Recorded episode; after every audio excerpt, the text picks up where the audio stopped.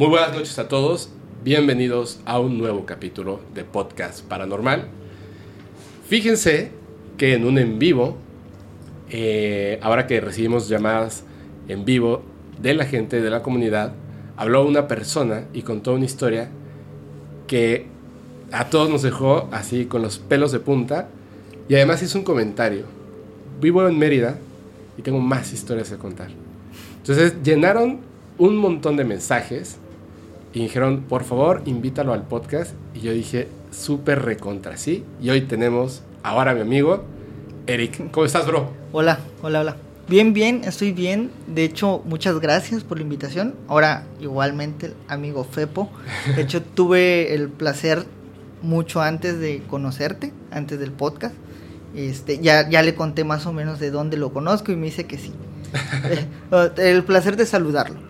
Este, y pues sí, este, me presento primero que nada, buenas noches a todos. Este, mi nombre es Eric Pilleta y soy, eh, bueno, soy todavía, porque todavía tengo el, título, soy técnico en enfermería general. Súper. Estudié diseño gráfico después, también como técnico. Y después de, estudiar eso, eh, estudié ingeniería informática, oh. pero no la acabé, me quedé en octavo semestre por temas personales, pero este estudié esas tres áreas y créeme que en las tres áreas estuve elaborando como enfermero, como diseñador foto, actualmente que hago producciones audiovisuales y como ingeniería informática le ejercí tantito antes de, de, no acabar la carrera. La estuve ejerciendo, que también ahí ocurrieron algunas cosas más, más fuertes. Órale, más o menos sé, más o menos más sé, más o menos sé. Es que nos fuimos a ver una película, se llama Nope. Estoy traumado porque ya la voy a ver otra vez. Estaba buenísima, estaba buenísima. Muy buena. Pero no vamos a hablar de cine, vamos a hablar de otras cosas. Ya saben, van a ver varios temas. Uno, yo tengo un tema bien grande. Que además, amigo, fíjate que lo que yo te voy a, a contar a ti espero que, bueno, seguramente ya lo habías escuchado. Espero que la información que tengo te haga así como que... Veo muchos comentarios acerca de este tema y la gente cae en eso, que de verdad, o sea, ya me lo puse como misión, que por favor, por favor, antes de descartar algo o afirmar algo, hagan un ejercicio de investigación, raciocinio, que se despierte esa curiosidad para saber qué onda, ¿no? Entonces les voy a dar información de un tema que es así como que con mucho, mucho cuidado, porque tiene que ver con gobiernos, con gente a la que lamentablemente le vieron la cara y eso les generó mucho odio y entonces ahorita van a ver, pero que es súper importante. Tiene y no que ver con vida extraterrestre. Tiene y no. Ahorita van a descubrir por qué. Pero este va a ser la primer parte de ese capítulo. O sea, de esta historia. Va a ser la primera parte de esta historia. Si a la gente le gusta y con lo que van a ver en los créditos finales desean que haya una segunda parte, me encantaría que esa segunda parte fuera con una persona que ha estado en los últimos cinco años involucrado en el desarrollo de esta historia que continúa, que es muy importante. Pero antes de eso, vamos, o sea, yo sé muchas cosas de las que vas a contar, o sea, más o menos así como que me diste un adelanto, ya sabes. Claro. No, ah, prefiero enterarme junto con la comunidad. Sin más preámbulo, Eric, va. Si quieres, no sé si quieres empezar, digo, para la gente que no vio el en vivo, ¿quieres empezar con esa historia, la que estuvo bien heavy? Ok, va. Ahora sí ya nos puedes contar a detalle todo. Perfecto. Bueno, eh, para empezar, eh, yo soy campechano este, trabajé, bueno, más bien hice servicio social en Campeche. Estudié en una escuela técnica, es una preparatoria muy, bueno, algo famosa. Este, y estuve yendo al hospital durante un año, este, como prácticas. Después de eso viene el servicio social y finalmente pues ya concluyes, ¿no? Pero en el en esos periodos, este, bueno, yo antes de finalizar esto, estos periodos, eh, por, por, X motivos me, me dieron de baja en la escuela. Okay. Este, antes de entrar a mi servicio social. Y estuve más o menos, eh, ¿qué será? Un poco más de un año en el área hospitalaria, en un... En el hospital que está en el centro de Campeche. Ok. Bueno, en este tiempo en el que te hablo, me imagino que tú como campechano lo vas a conocer, eh, había dos hospitales. Bueno, es uno y el que está enfrente, ¿no? Ajá.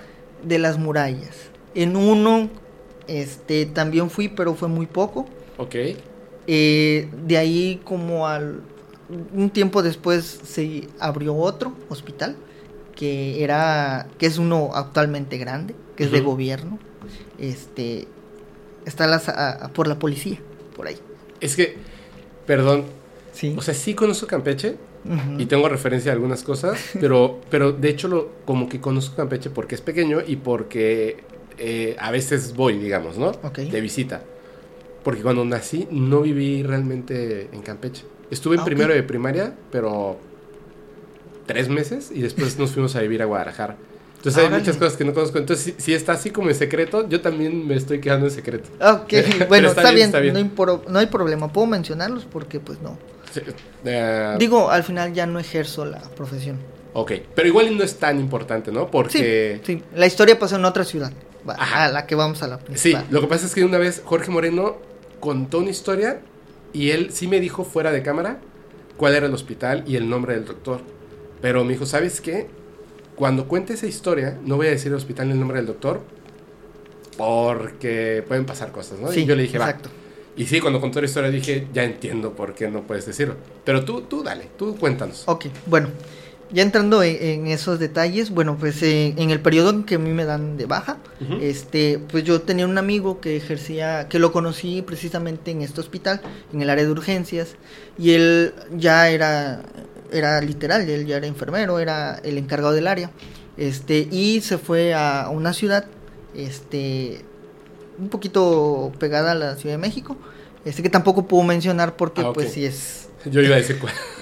es Ajá. vaya es este ahí ocurrió no y hace poco este pues salió un, un- un comunicado literal lo puedes buscar de la OMS Ajá, este pues analizando perdón de la OMS y de la CNDH ajá. que fue que yo recordé esta historia y dije se la tengo que contar a Fepo se la tengo que mandar Por las cosas que ocurrían ahí. por las cosas que ocurrieron ahí de Eh, hecho a en nivel ese lugar en específico, en esa ciudad. en esa ciudad, en ese lugar. De hecho, el comunicado está en México cuenta con uno de los psiquiátricos con mayor índice de negligencia, perdón, de defunciones por negligencia en México, o sea, en el nivel Latinoamérica. Ok, que está en esta ciudad, en la Que que, está no en vamos a decir ciudad, cuál es. no la, no la menciono porque pues hay personal que labora ahí, que pueden ver el podcast y pueden decir, ah, no, que se pueden sentir ag- agraviados por ese tema. Sí, tienes toda la razón.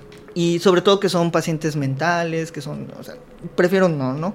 Este, bueno, eh, me hace la invitación, oye, este, pues, obviamente en el, en el, en el ámbito hospitalario estar ocho horas con una persona, pues la conoce, ¿no? Empieza Sí. a platicar, desayunos y, en fin, muchas cosas. Me hace la invitación, yo me voy a esa ciudad. Por dos meses dije, ah, pues voy a pasear. Pues el muchacho tenía un departamento, tenía una casa, Conocer y estar en Sí, o Nuevos sea, Aires. En todo. Nuevos Aires, este disfrutar mi año sabático como Ajá. tal. Este, y pues me hace la invitación, pero él estaba ejerciendo este ya profesionalmente en el hospital. Ok.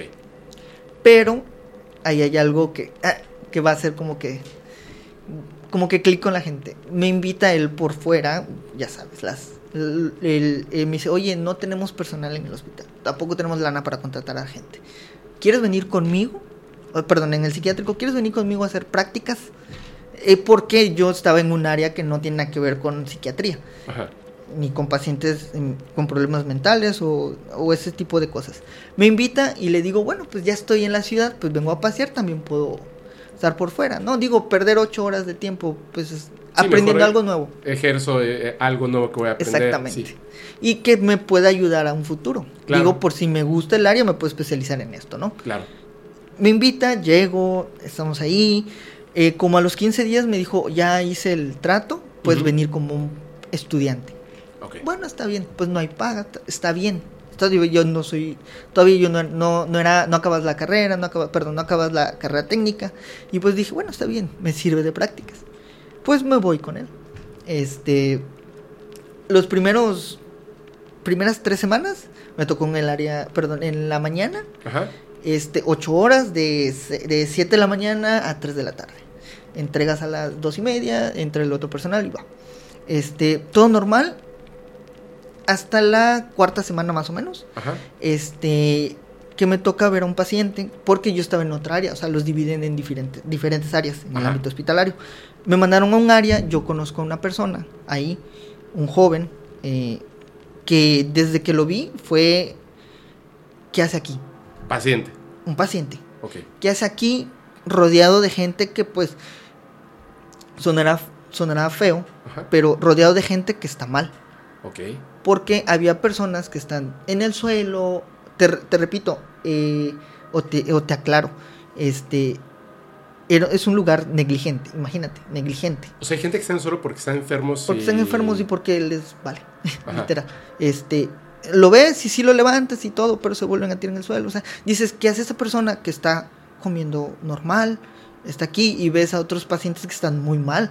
Este, definitivamente que se están golpeando, que están mordiendo, que están haciendo otras cosas. Y yo le dije, a- yo me acerqué a él y le pregunté, normal, este, de hecho yo soy un poquito muy cómico con, en esta área. Ajá. Este, me acercó, hola, ¿cómo estás? Y bien, me saludó, que ya me habían advertido, nunca les hables. A menos de que vayas a hacer algo, porque O sea, como que no, no te relaciones con ellos, ¿no? exactamente, Ok. no tengas esa relación porque ellos pueden tomar confianza y pueden ah, pasar algo, ¿no? Ujú. Que ya habían tenido antecedentes. Ok. Me los contaron, que igual, eh, fuertes. Este, bueno, ok, empiezo a entablar una pequeña y ligera conversación con él. Ajá. porque pues tenía que estar a cargo de otros 10, 15 pacientes. Y pues empezamos a platicar yo dije, me dio mucha curiosidad porque la plática que tuvimos, normalmente cuando platicas con una persona es de en este estilo es para saber su que en cómo se encuentra, por ejemplo, hola, ¿cómo estás? Bien, este eh, ¿sabes qué día es hoy? bla bla bla y todo, no, porque mayormente pues están en otra Sí, están, pues están enfermos. están perdidos, pues. Y pues hablo bien, me menciona el día, la hora, este, todo normal, todo normal. Y tuvimos una plática de 10 minutos, este, normal, nos vamos. De hecho, me preguntó por, por qué gustos de equipo de fútbol, o sea, cosas que a mí se me sea, hicieron tú lo notas cuerdo. súper cuerdo, o sea, literal, muy cuerdo. Pero, pero- ¿Ok? ¿Listo? Sí, ya. Va, va. Sentí que estaba muy, muy cerca de ti, ¿no? Estás como, voy a chocar. Ok. Pero- Este, lo sentí súper cuerdo, sin ningún problema. Este, me retiro, o sea, me retiro de, de donde estaba con él, me voy a ver otros pacientes, se me acaba el tiempo, salgo, voy para el hotel. Este, bueno, para el departamento de mi compañero. Todo normal, este, dos, tres días me avisa mi compañero, oye, yo no puedo ir en la mañana porque surgió que otro enfermero no va a poder cubrir ese turno, me voy a quedar en la mañana, ¿puedes cubrirme tú en la noche? Ok. Y yo le dije, lo dudé, dije, bueno, no hago nada en la noche. Va, está bien. Igual, no es chisme, o sea, Ajá. no es que seamos chismosos los enfermeros, ni, ni nada, es solamente curiosidad clínica, Ajá. así se le llama. este, pues dije, voy a ver qué pasa, o sea, quiero, o sea, ¿Qué, qué es lo, ya- cómo, cómo sí, es cómo la se noche, comporta, ¿no? ¿no? Porque yo ya había estado en un asilo. Ajá. Y en la noche, 9, 8, 9 de la noche, ya se duermen y ya pasó, ¿no? Yo dije tengo curiosidad. Bueno, está bien, pasa mi amigo por mí, me, me- me lleva, este, este, y él se, se va, ¿no? Él va a hacer otras cosas. Y yo me quedo. Perdón, este, regresando un poquito, me dio curiosidad eh, el joven. Me pongo a leer su historial esa misma noche y veo que tiene esquizofrenia paranoide de diagnóstico y dije, no, no. O sea, un esquizo... Digo, también eh, tenemos ese pequeño tabú de la gente que una persona esquizofrénica es violenta, un Asesino serial y todo eso. Nada que ver. Que no es cierto, claro. Que no es cierto, nada que ver. Nada, pero nada que ver. De hecho, ellos muchas veces están en su en su mundo. Ajá. Que luego te voy a contar una teoría de la que que está como que me dejó pensando después de este de este caso, me dejó pensando. Ok. Este, bueno, este, este muchacho, eh, pues empieza a leer su historial, dan las 9 de la noche, ya todos los pacientes ya, ya habían entregado el turno, ya todos, o sea, ya todos están en su cuarto. Este muchacho lo, lo tenían en un cuarto sin ningún otro paciente, Solito. solito. Los pacientes generalmente comparten habitación. En algunos casos sí, por ejemplo, cuando son pacientes que no No violentos, digamos. exactamente que no ponen en riesgo la vida del otro o que no ponen o no ponen su vida en propio riesgo. Claro. Digo, al final de cuentas están sedados en algunos casos y pues así se los mantiene. Ah, sí. Sí, de hecho es la diferencia entre la psicología y la psiquiatría. Te- Porque en la psiquiatría hay, hay medicina de medicina por medio. de ¿no? por medio, exactamente. Es así en algunos casos donde... No en todos, ¿eh? Obviamente Claro. no en todos. O sea, si son violentos y le pueden hacer daño, o sea, se pueden hacer daño a sí mismos, sí, los mantienen aislados. Aislados. aislados y sedados. Eh, En algunos casos. En algunos casos. Ok. Digo, en algunos casos donde tienen el recurso para, para tener medicamentos para los pacientes. Oh. Imagínate. Oh. Más o menos sabes por a dónde va. este, bueno, está bien, dan las 10, 9, 10 y media de la noche. Eh, estábamos haciendo otras cosas, este, acomodando, un poquito limpiando. Este, escuchamos un grito. Pero un grito, no un grito de normal, como cuando te golpeas, no, un grito de dolor. De verdad, des- cuando yo escuché ese grito, aún estando lejos, hasta a mí me dolió, literal. Un grito fuerte, Ajá. eh, Desgarrador. terriblemente, o sea, muy, muy duro. Ajá.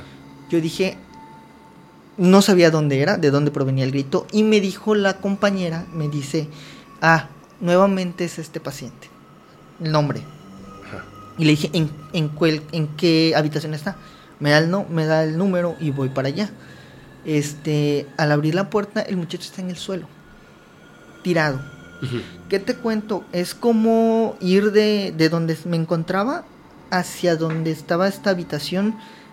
Mm, ¿Qué será? Este, es como ir de tu casa, de aquí donde estamos del podcast, a un poquito más afuera de tu casa, Ah, ok. a la tienda, 50 metros.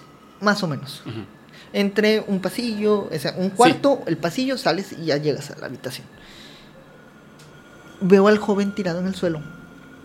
Y lo primero que dije, ¿estás bien? ¿Tienes algo? ¿Qué tienes? Y me dice, me quieren matar, me quieren matar, por favor ayúdame. ¿Estaba asustado?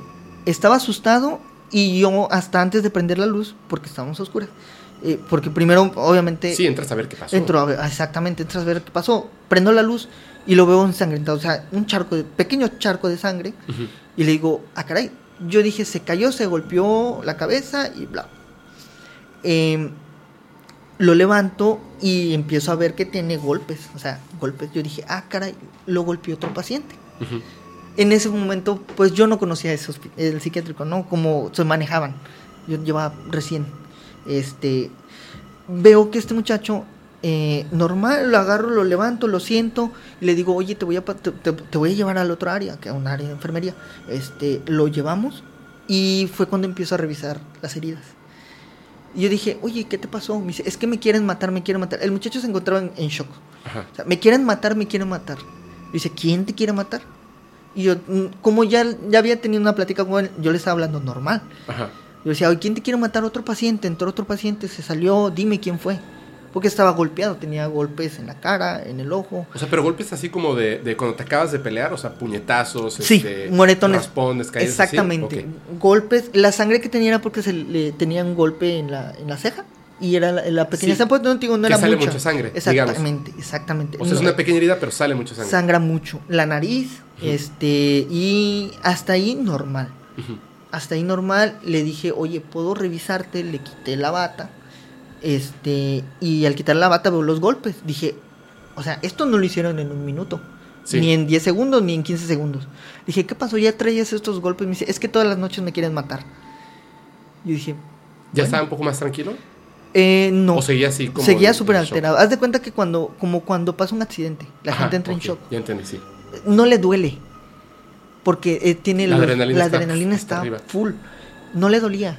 Porque yo le estaba, o sea, literal eran heridas abiertas de normalmente cuando, cuando te golpean cuando golpeas con o te, o te golpean, Ajá. tienes los moretones, los raspones, las cortadas y yo estaba manipulando las heridas, yo veía que no le dolía. Me dice, "Es que me quieren matar, me quieren matar, por favor, ayúdame." Y yo le decía, "Oye, pero ¿quién?" Es que entra una persona y me golpea. No lo conté en el, en el en No como tal, pero él nos decía, entra una persona muy grande y me golpea. Dice, estoy durmiendo y me golpea. Yo, ¿pero quién es? Es que no sé, me dice. No sé quién me golpea. Yo estoy durmiendo y me levantan a golpes.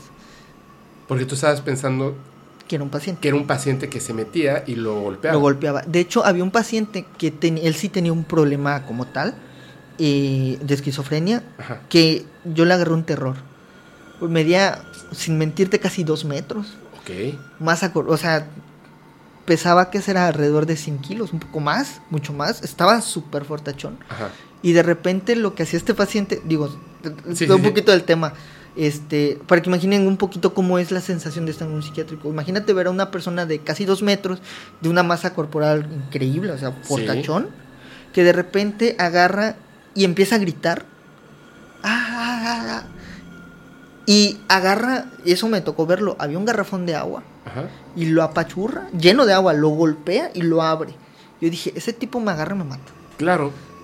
Te llega a agarrar la tráquea.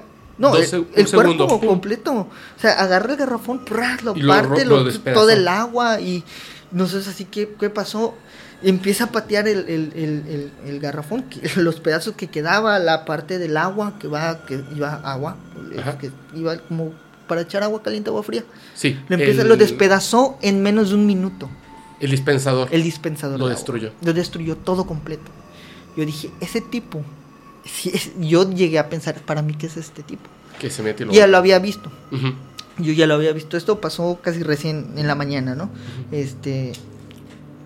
Finalizamos, digo, este, yo me quedé con esa idea, digo, para mí, ¿qué es este paciente? No sabía el nombre, pero dije, para mí, ¿qué es él? Me dice, me quieren golpear, me quieren golpear. Ok, le digo, pero tranquilo, le damos sedantes, se relaja un poco, ya, obviamente ya un poco más relajado, le empiezo a limpiar las heridas. Ajá.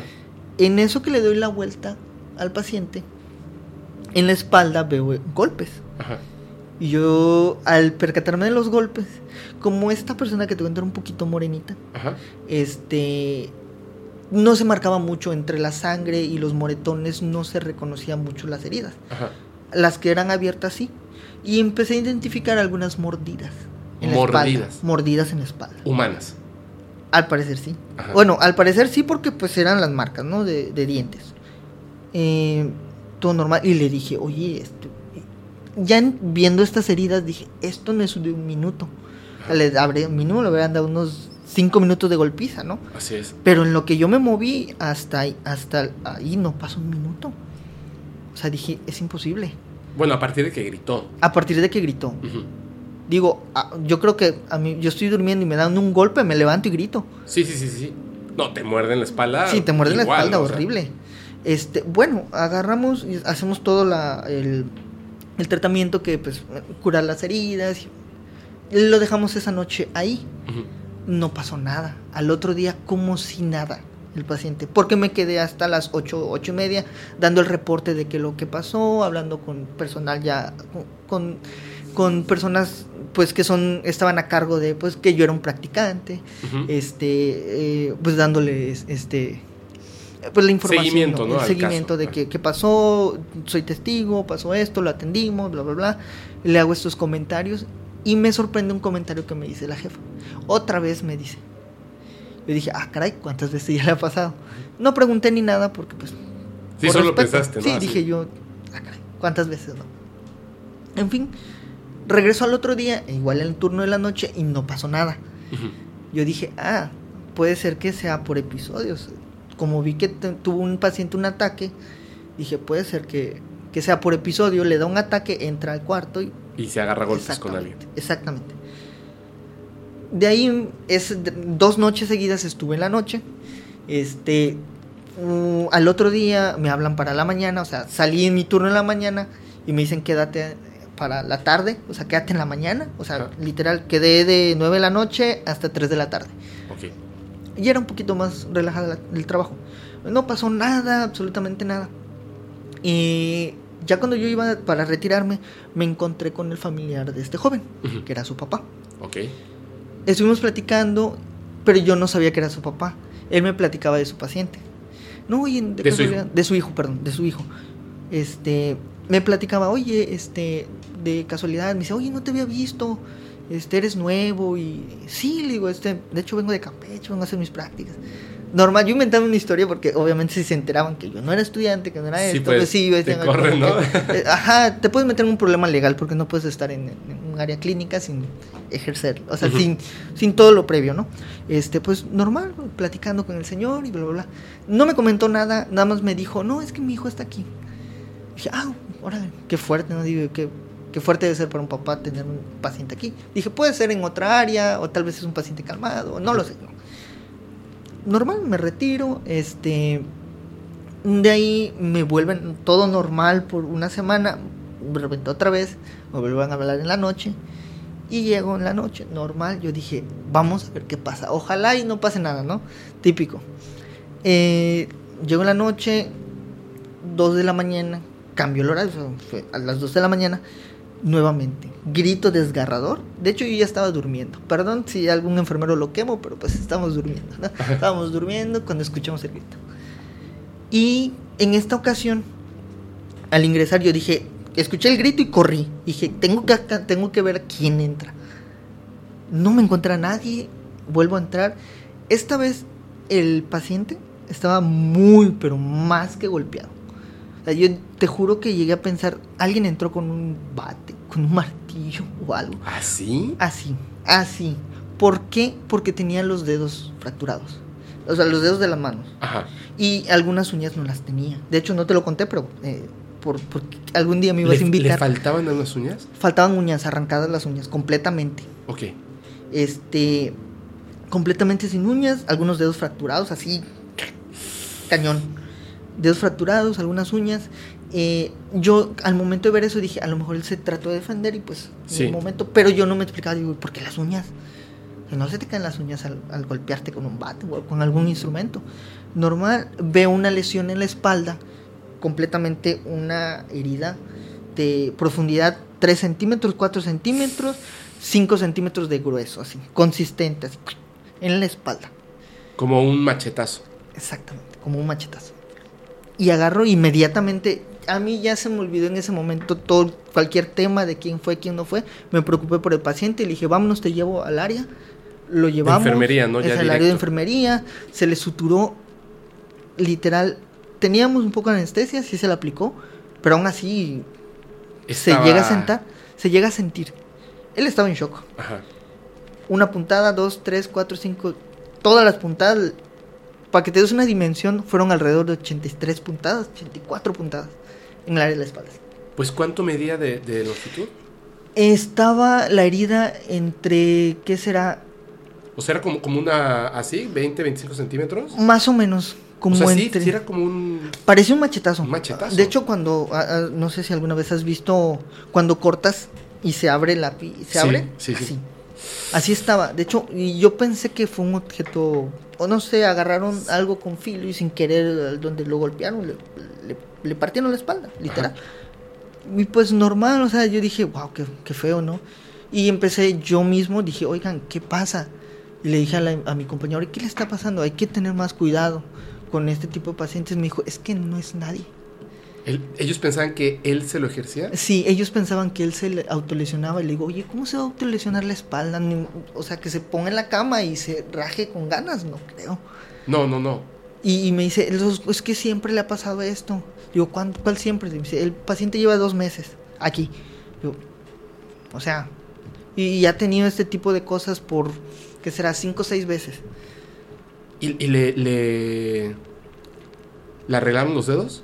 Eh, sí, se le, se le llegó a practicar la, la este, O sea, le, le Le pusieron... su- sí, le Sí, enyesaron y le todo. arreglaron y... Sí, de hecho nada más fueron los dedos y que literal se le puso una, un yesos aquí en la mano, Ajá. o sea, completamente, para lograrlo, pues que no moviera, inmovilizar exactamente. ¿Y Hasta tenía ahí- heridas en el cuerpo además de Sí, tenía heridas en el cuerpo y aquí es donde entra la, la que a mí me causó mucho ruido, que yo dije, ¿qué está pasando? Porque yo hasta, hasta, ese, hasta esa segunda ocasión yo no sabía nada del paciente Ajá. como, como cualquier otra persona que no sabe nada, no, no vas a averiguar chisme del paciente, ¿no? Este veo que tenía mordidas y unas mordidas pequeñas, o sea, pequeñas, ¿qué te diré? Eh, 5 o 6 centímetros de circunferencia. Sí, cositas así. Mordiditas, pequeñas. Yo dije, un perro no es. ¿Como de un gato? Un poquito O sea, más grandes. Pero como de un dientes niño marcados, chiquito. Como de un niño chiquito. Como cuando te muerde un bebé que recién le salieron los dientes. Sí, que son así. así, es cositas de nada. Pero profundas. Yo dije, eso es una mordida. O sea, eso. te- a quien lo mordió. Ajá. Dije, ¿qué está pasando? Lo curamos, obviamente. Entres en un. Bueno, en mi caso, por ejemplo, entro en el lugar de. No me interesa lo que le esté pasando, no me interesa nada más, necesito que él se recupere. Claro. ¿Me explico? Heridas, ver todo, toda la curación. De hecho, acabé como a las 10, mm, 10 o 11 de la mañana en limpiar heridas y todo eso. Porque pues sí, era bastante. De hecho, tenía cortes como si le hubieran agarrado un filo de esos Ajá. de... Una, una navaja. Una y navaja. así. Múltiples, múltiples, ay, perdón. No importa. Por, por diferentes partes, brazos, piernas. y ahí estaba... está, parecía que lo estaban autoflagelando, literal. ¿Y te dijo algo? No, él no me, no me ¿No le preguntaste otra vez quién fue o algo así? No. O sea, ya estás más bien como le voy a Sí, salvar la vida, sí, ¿no? O yo, sea, yo ya estaba preocupado porque si era mucho la pérdida de sangre, o sea, ya, ya, ya era, ya era, yo no me interesa lo que él decía, porque él ya sí gritaba y todo y sí podía hablar, pero estaba más en el, en el shock del dolor. Claro. Ya esa, esa parte ya no Sí, habló. no, imagínate, Esa vez no ya no hablo. Ok. Pasa un tiempo, yo me quedo más tiempo porque dije, ah, caray, ya no, ya no voy a, ya no, o sea, está, está bueno el caso, ¿no? en ese momento pienso, dije, no, bueno. Y le dije a mi compañero, oye, este, pues ya van tres meses, le digo aquí, este, pues yo me voy a ir. Me dijo, oye, ¿no te gustaría? No han dicho nada, no ha dicho nada el personal, están a gusto contigo. Bueno, me quedo un mes más. Y ahora aquí es donde viene lo, lo cañón. Me quedo un mes más y me ofrecen que yo trabaje en la noche, todo el mes. Bueno, más bien no trabajen, que yo practique en la noche, todo el mes. Yo dije, ok, pero denme una semana primero en la mañana o en la tarde para que yo pueda recuperarme y saber lo que me espera, ¿no? Sí. Y en esa semana, te repito, por nada más por interés clínico, Ajá. este, pregunté, a todo mundo le pregunté, ¿y qué le pasa a este paciente? Oye, ¿por qué? Cuéntenme qué. Y me cuenta una persona, no, es que él dice que está poseído y que lo quieren matar y que le hicieron brujería y bla, bla, bla. Yo dije, ah, no, pues está cañón. En ese momento yo era escéptico, o sea, literal. Dije, nah, Pero eso quiere decir, o sea, como se ve, digamos cuando estaba bien, fuera de estas cosas que estaba normal y hablaba normal y se... Normal, o sea, no, Sí. no se veía como una persona que tuviera, como dices, esquizofrenia, ¿no? exactamente. Y entonces de repente, pues hablaba la gente con él, o sea, los mismos eh, enfermeros, enfermeras y la gente, digamos, del hospital psiquiátrico, de repente empezaban a platicar y decía, ¿qué onda contigo, no? Y decía, Sí, me hicieron brujería, o sea, él lo comentaba. él lo comentó mm, Con... muy pocas veces porque... ah, Sí, porque estás en un hospital psiquiátrico, dices eso y está peor, ¿no? Sí, y más que nada hay algo que lamentablemente ocurre y pasa en todas las áreas clínicas, eh, es que el personal es mal, o sea, mal. Están ahí porque no tienen de otra, bla, bla, bla. No muchos, ¿eh? Conozco excelentes personas, enfermeros increíbles que son los que me enseñaron un montón. Este, pero normalmente Pero sí es una constante, ¿no? Sí, es una constante. Por, hay muchos factores que la gente luego no entiende, pero pues eso es otro tema. Pero no, no he entablado mucho. Este es un psiquiátrico, ¿qué te va a decir el loquito ese, no? ¿Para qué le pregunto si me va a decir una cosa incoherente, no? Pero estos que le preguntaron, este fer- personal que estuvo platicando con él, dice que al principio, cuando él ingresó, eh, ingresó por eso. De hecho, ingresó gritando en la noche, con heridas y todo, ¿no? Ok. Aparte de que ya lo llevaba el servicio de Cruz Roja. Pero esto más bien no él lo contaba, su papá y su mamá, que era la que asistían a verlo, Ajá. eran lo que lo contaban. Yo me quedo, te repito, me, me dieron el turno en la tarde para relajarme. Este, me dan el turno en la tarde y me encuentro con su papá. Y ahí sí yo dije, lo siento mucho, discúlpeme, pero le tengo que preguntar.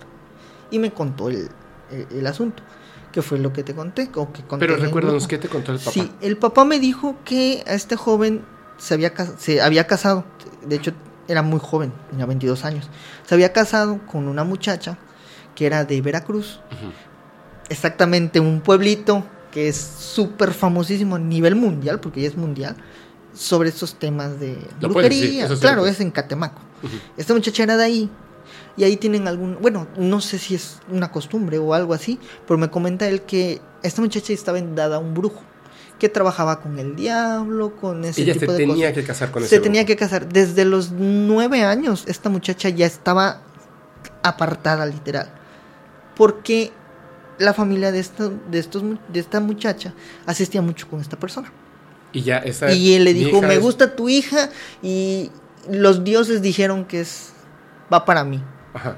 Y la familia, claro que sí, que no sé. Pero cuando ella obviamente dijo, no, Sí, ella a los, a este los chico. 15 años dijo, me voy. Se escapó, nadie la encontraba. Este muchacho la ayudó. Eh, la ayudó.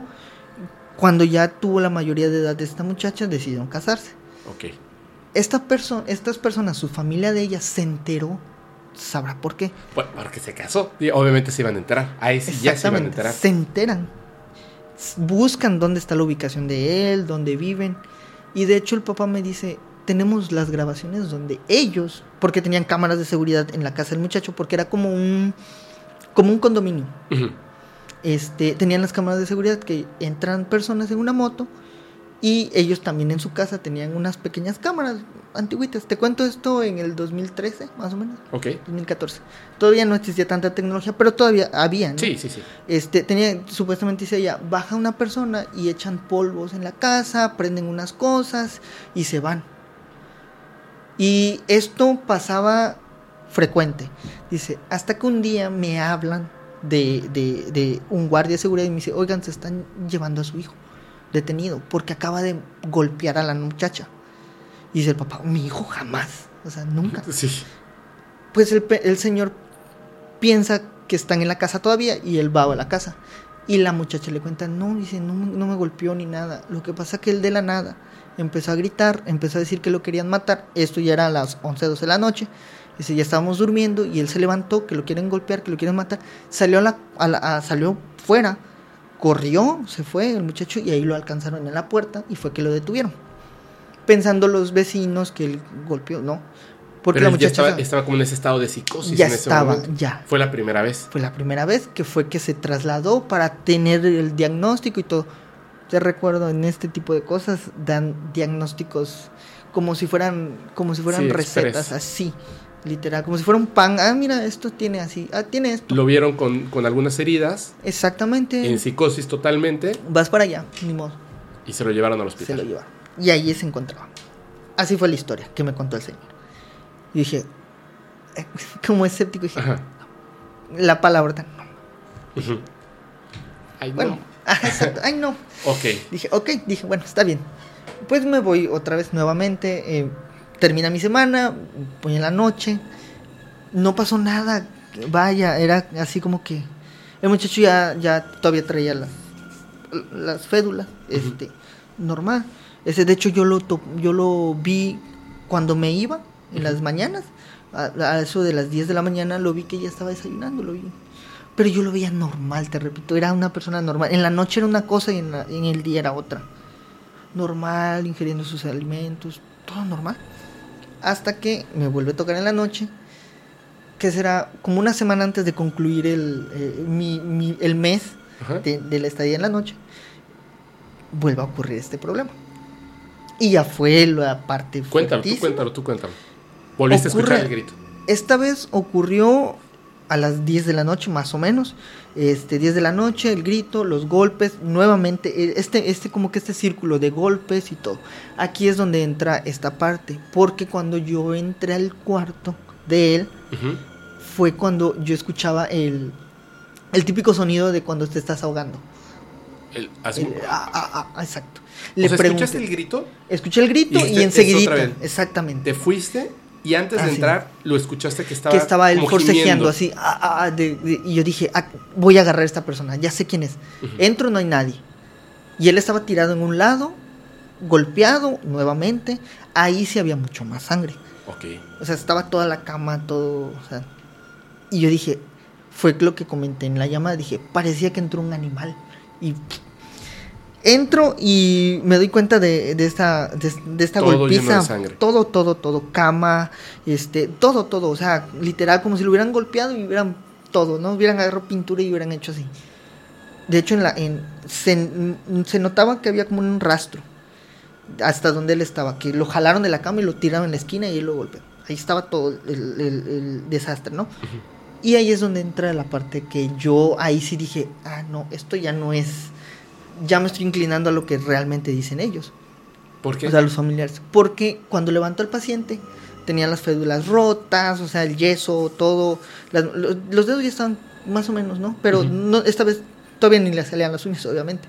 Este ya estaba, estaba normal, pero tenía marcas en el cuello de que lo querían ahorcar, de que lo estaban ahorcando, de manos. Y como te comenté, que tenían al final, no garras como tal, pero una, como unas uñas largas. Cuando agarras algo y aprietas y quitas, Ajá. dejas los, a- los rasguños Ajá. así, pero grandes, o sea, Y él no tenía uñas. ¿Y él cómo se va a hacer eso si él, aparte que no tenía uñas, estaba enyesado? No puedes hacer esto. es- Tienes la Así mano es. así. No, no puedes. Y dije, ah, caray, y dije, "Mm, esto no es. Fue lo primero normal". que viste, ¿no? Sí, yo fue lo primero que vi porque igual estaba rojas, o sea, se notaba mucho. Sí, estaba reciente en Sí, ese momento. Horrible. Y lo llevamos al área otra vez de enfermería. ni- o sea, literal es agarrar el agua y tirarla así completa en su cuerpo, ver que salga toda la sangre, todo, porque está muy golpeado, muy golpeado. Ahí fue cuando yo le dije a, la- a, la- a la- a mi compañera, le dije, ¿sabes qué? Le voy a quitar el, la ropa, ni modo. Quiero ver qué tan, tan herido está, porque en, el- en, en el- en las batas clínicas, pues como es ropa, algunas veces no, no les ponen ropa interior, en fin, miles de cosas eh, este, esta persona veo que está marcado de sangre todas las piernas. Y es cuando le quito la ropa, veo que tiene golpes en las piernas, mordidas en las piernas, en, las, en los glúteos.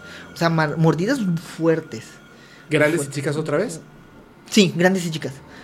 Las chicas no eran muchas, eran como dos. Ujú. Pero sí las tenía como en una pierna y en, la- en el glúteo. Ajá. Las demás sí las tenía todo lo que eran las piernas. Fuertes, grandes. fuertes, grandes. Se veía que era que lo mordieron con ganas, o sea, literal, unas ganas así, cañón. Es más, como no sé si algunas veces has visto las marcas de mordidas. Imagínate una marca mordida entre sangre y, o sea, el dolor debe ser Sí, se ve insoportable, horrible. Y hubo una que fue la que yo dije, esto, ay, a mí me dolió, porque ya tenía un pedazo de de, de, de, pues, carne por fuera, ¿no? Exactamente, como que lo mordieron y se lo iban a, a arrancar. Hasta ahí dije, no, no puede ser. Y ahí entra el comentario de él que nos dice, no se preocupen, hoy se acaba esto. Y dije, Él dijo eso. él dijo Mientras lo estaban curando. Mientras yo lo estaba curando, él estaba boca abajo, yo limpiando las heridas de la espalda y me lo dijo. Y lo dijo. Hoy se acaba esto. Hoy se acaba esto. Dijo, ya no me van a golpear. ¿Por qué él hacía esa referencia? Bueno, perdón. Había una parte donde él decía, en una de, de- de- de esos ataques, que decían las enfermeras, que él decía, veo algo que me quiere matar. Eran las palabras, ¿no? Luego a mí me decía, alguien me quiere matar. Pero eso del veo algo, a mí no me lo dijo, se lo dijo a otros, a otros pacientes, que cuando yo no estaba en el turno de la noche dicen que le dio unos dos, o dos ataques más. O sea, veo algo que me quiere matar. Belgo, veo, ah, exactamente. Pero no sabía. O sea, él, él no decía es, fue esa persona. Exactamente, decía, Veo algo. Alguien, alguien, alguien o algo. Veo algo o alguien que me quiere matar. Ah, Sí, porque eran mordidas humanas. Sí, al parecer. Digo, porque parecían. Sí. porque parecían. Este, ok. Le digo, oye, tranquilo, que no sé qué, bla, bla, bla. Lo dejamos en, la, en el. En el Lo curaron. y. Lo curamos y todo, obviamente estaba en observación y todo este rollo. Ay, está- estaba en observación y dice... Y, Te lo voy a bajar para que no te cubra tanto la cara. Ahí Ok, está. Ahí ya está. Ok, lo dejamos en observación. Lo... Pues, ¿qué más? Ya no se puede hacer mal. Está, está herida, herida sobre herida, imagínate el dolor. Herida sobre herida, este, golpe sobre golpe, o sea, cañón. Ya de hecho ya los moretones no eran moretones, ya, ya era una marca completa. Y lo trasladamos a su habitación. Esto fue 10 de la noche, todo el proceso, 4 o 5 de la mañana lo pasamos. Ok. Lo dejamos en su habitación, ya estaba tranquilo, estaba sedado, todo bien. Nos toca entregar el turno y pasas, como cualquier hospital, pasas, mira, este es el paciente, tuvo un ataque, bla. Me toca entrar y revisar al paciente porque dije, ah, caray. Pero yo no entré, entró mi compañera porque yo estaba, tenemos un carrito donde estábamos rellenando, yo estaba acomodando unas cosas, viendo algunos medicamentos, cuando escu- ella entra, escucho el, ah, pum, cae el ¿Ella golpe. gritó? Ella gritó, cayó. ¿Cayó? Se cayó y se desmayó en el momento. O sea, gritó y se desmayó. Sí. Ok. Hasta ahí yo dije, este tipo le pegó. Entro y lo veo en una esquina, de espaldas. Yo no sé, o sea, ¿Parado? lo que nos. Parado, de pie, parado. Este, yo no sé cómo es que sí, que, o sea, que vio ella que se desmayó. Ni tampoco lo pregunté porque yo ya no la volví a ver después. Eh, creo que ella pidió su baja. Este, entro y lo veo a él de espaldas. Yo me enfoqué en mi compañera porque pues estaba tirada. Dije, la veo, Es- la reviso. Si no se cayó y se golpeó o algo así. Sí, claro, dijiste, este, este güey le acaba de... de- Exactamente. ¿Para qué lo voy a tocar si me puede igual hacer Sí, algo? y ella está ahí tirada, desmayada. Exactamente. La arrastro tantito, casi a la puerta. La, bueno, literal en la puerta, la, la paro. La, la siento. La, la siento y le empiezo a hablar. Y no reacciona en el momento. En eso que me volteo, porque le estaba hablando, murmurando, no sabía qué estaba diciendo, la verdad. eh, te comento, soy sordo de un oído. Ujú. Este, me volteo y empiezo a escuchar. Él estaba murmurando algo. No supe nunca qué fue. Ni le pregunté, obviamente no, nada. Este, y yo alzo la mirada y lo veo a él. Y en eso así, literal, como si fuera una escena de terror, te lo juro. Alzo la mirada y veo que él voltea. Y no tiene ojos. O sea, yo me quedé así, literal. ¿Ves las cuencas oscuras negras entre sangre? O sea, literal, así. Pero para eso, en ese momento, yo te menciono lo del vaso, que fue la parte más fuerte. Ujú. En ese momento en que está esta muchacha, para yo sentarlo a él, yo agarro un vaso que estaba en la cama. Ay, perdón. Yo agarro un vaso Ajá. que se encontraba en la cama. Literal, el vaso estaba acostado. Yo no, yo no. ¿Acostado? Sí, normal, un vaso tirado. Ajá. De estos de unicel. Ajá. Yo lo levanto para poder acostarlo y decirle, oye, ¿te duele algo? Y yo estoy en shock porque dije, ¿cómo le habrá hecho algo si no la vio? Es lo primero que pensé. Ajá. La levanto, la agarro, este, tengo el vaso en la mano. Yo sí, me- lo que menos me preocupaba era el vaso. O sea, como que le querías dar agua. No, no, no, no, no, el vaso, el vaso estaba ahí en la cama. Yo lo Ah, quité para poderlo estaba en la sentar. cama. Exactamente, yo lo quité para poderlo sentar a él Ok. y decirle tranquilo y empecé a gritar a los- al demás personal. Yo no me había dado cuenta de nada. Hasta que mi compañera reacciona, yo agarro el vaso, lo cambio de mano y le, le doy la mano para ayudarla a levantar. Cuando hice así y ella se levanta, hago así el vaso y veo los ojos de él que están en el vaso. Estaban sus ojos en el Sus vaso. ojos en el vaso, en el vaso que yo tenía en la mano. Ajá. En ese momento, de verdad, no sé de dónde saqué fuerzas, pero levanté a mi compañera, dejé el vaso en el suelo y me quedé paradito, viendo. Yo dije, ¿qué acaba de pasar? Hasta ahí todo shock. Esta compañera me dice, es que se sacó los ojos, yo lo vi, volteó y me dijo. En ese momento ella me dijo, Mm, Por eso se desmayó. sí, por eso se desmayó. Dice, es que cuando yo entré, él estaba haciendo esto. Ah. Yo dije, y yo me desmayé. Ahora, yo me pregunté, y de hecho me lo preguntaron en, en unos comentarios, ¿por qué los puso en el vaso? Y, así de- Es normal. y muchos me dijeron, es que no creo porque no tienen vaso. Sí, se les da un vaso porque se les da alimentos. Sí. Y de hecho, él no era un paciente que tenía que no era peligroso. Literal no era peligroso para los demás. Él podía tener, perdón, podría tener vaso, tenía un- no una charola de metal, pero sí Ujú. tenía una pequeña charolita con su vasito, su fruta, cositas, ¿no? Que se le da. Eh, Lo que sí no tenía era cuchillos ni cubiertos. Ujú. Pues sí tenía un vaso unicel. Eso era lo que ella fue lo que comentó. Me dijo, yo vi cuando él estaba Sacándose los ojos. Exactamente. Y fue así de por eso me desmayé, bla, bla. Y yo así, wow. Hasta ahí fue lo fuerte que vimos. Yo ese día literal le dije a mi compañero, yo mañana no regreso porque me siento mal. O sea, me sentía mal y de hecho hay algo que tampoco mencioné, pero se sentía una vibra muy pesada cuando entrabas al cuarto. Se sentía muy cargado, o sea, como que como cuando entras a algún lugar y sientes mucho peso, mucho, o sea, como te sientes bien golpeado, igual, así, como que ese bajón de energía, así. Sí. Me sentí así y le dije, no quiero regresar. De hecho, tres días tuve fiebre, después de ese, de ese Oh. día, tres días tuve fiebre. Mi compañero ya me decía, oye, te voy a llevar a Campeche. Decía, no, tranquilo, estoy bien. Tenía fiebre. De hecho, dice él que estuve delirando así, de tan alta que estaba la No, fiebre. bueno, pues eh, después de haber visto algo así. Ay, perdón, me atacó Sí. un mosco. De hecho, me dice él que estuve delirando, pero me dicen, decías que no, no, y normal, ¿no? Que dormía y me decía, no, no, no, y ya. Que era todo lo que decía. Me dice, "Pues, tenías muy alta la fiebre. Pero ¿no te, ¿no te lo llevaste al paciente a curación esta vez? No, porque yo me fui. Yo en ese momento hablé al personal, yo ya no supe nada de mí, porque yo entré en shock igual, literal. Sí, ya me voy aquí. Ajá, me di la vuelta, entró el personal, yo me di la vuelta y ahí fue todo. Ok, de ahí ya me quedaba a mí una semana, pero me dijeron, oye, puedes quedarte en la mañana. Yo ¿Puedes dije, qué, perdón? Puedes ocupar un turno en la mañana. Yo les dije, pero necesito que me den una constancia o algo, que estuve aquí, ¿no? Que también era parte de tu currículum y bla, bla, bla. Claro. ¿no? Este, y me dijeron, sí, claro, este, pero cúbrenos un día. Ok. Me dijeron, escoge tú el día de la semana. Literal, es como, tú di qué día vienes.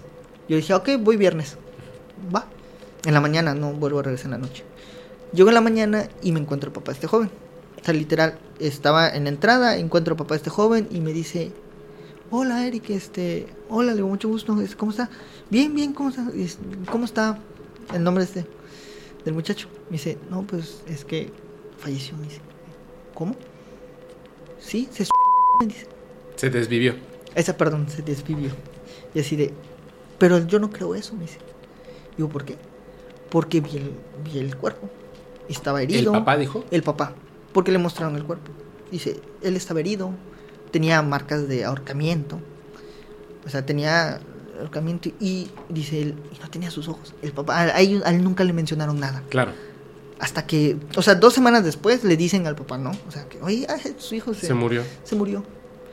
Y Y cuando el cuerpo está... Está golpeado, me dice, yo los voy a demandar y que no sé qué, bla, bla, bla, bla. Y le dije, no puedo hacer, ¿qué más le puedo decir? O sea, hasta le tuve que mentir, le dije, es que yo no la atendí, porque no me voy a meter en un problema.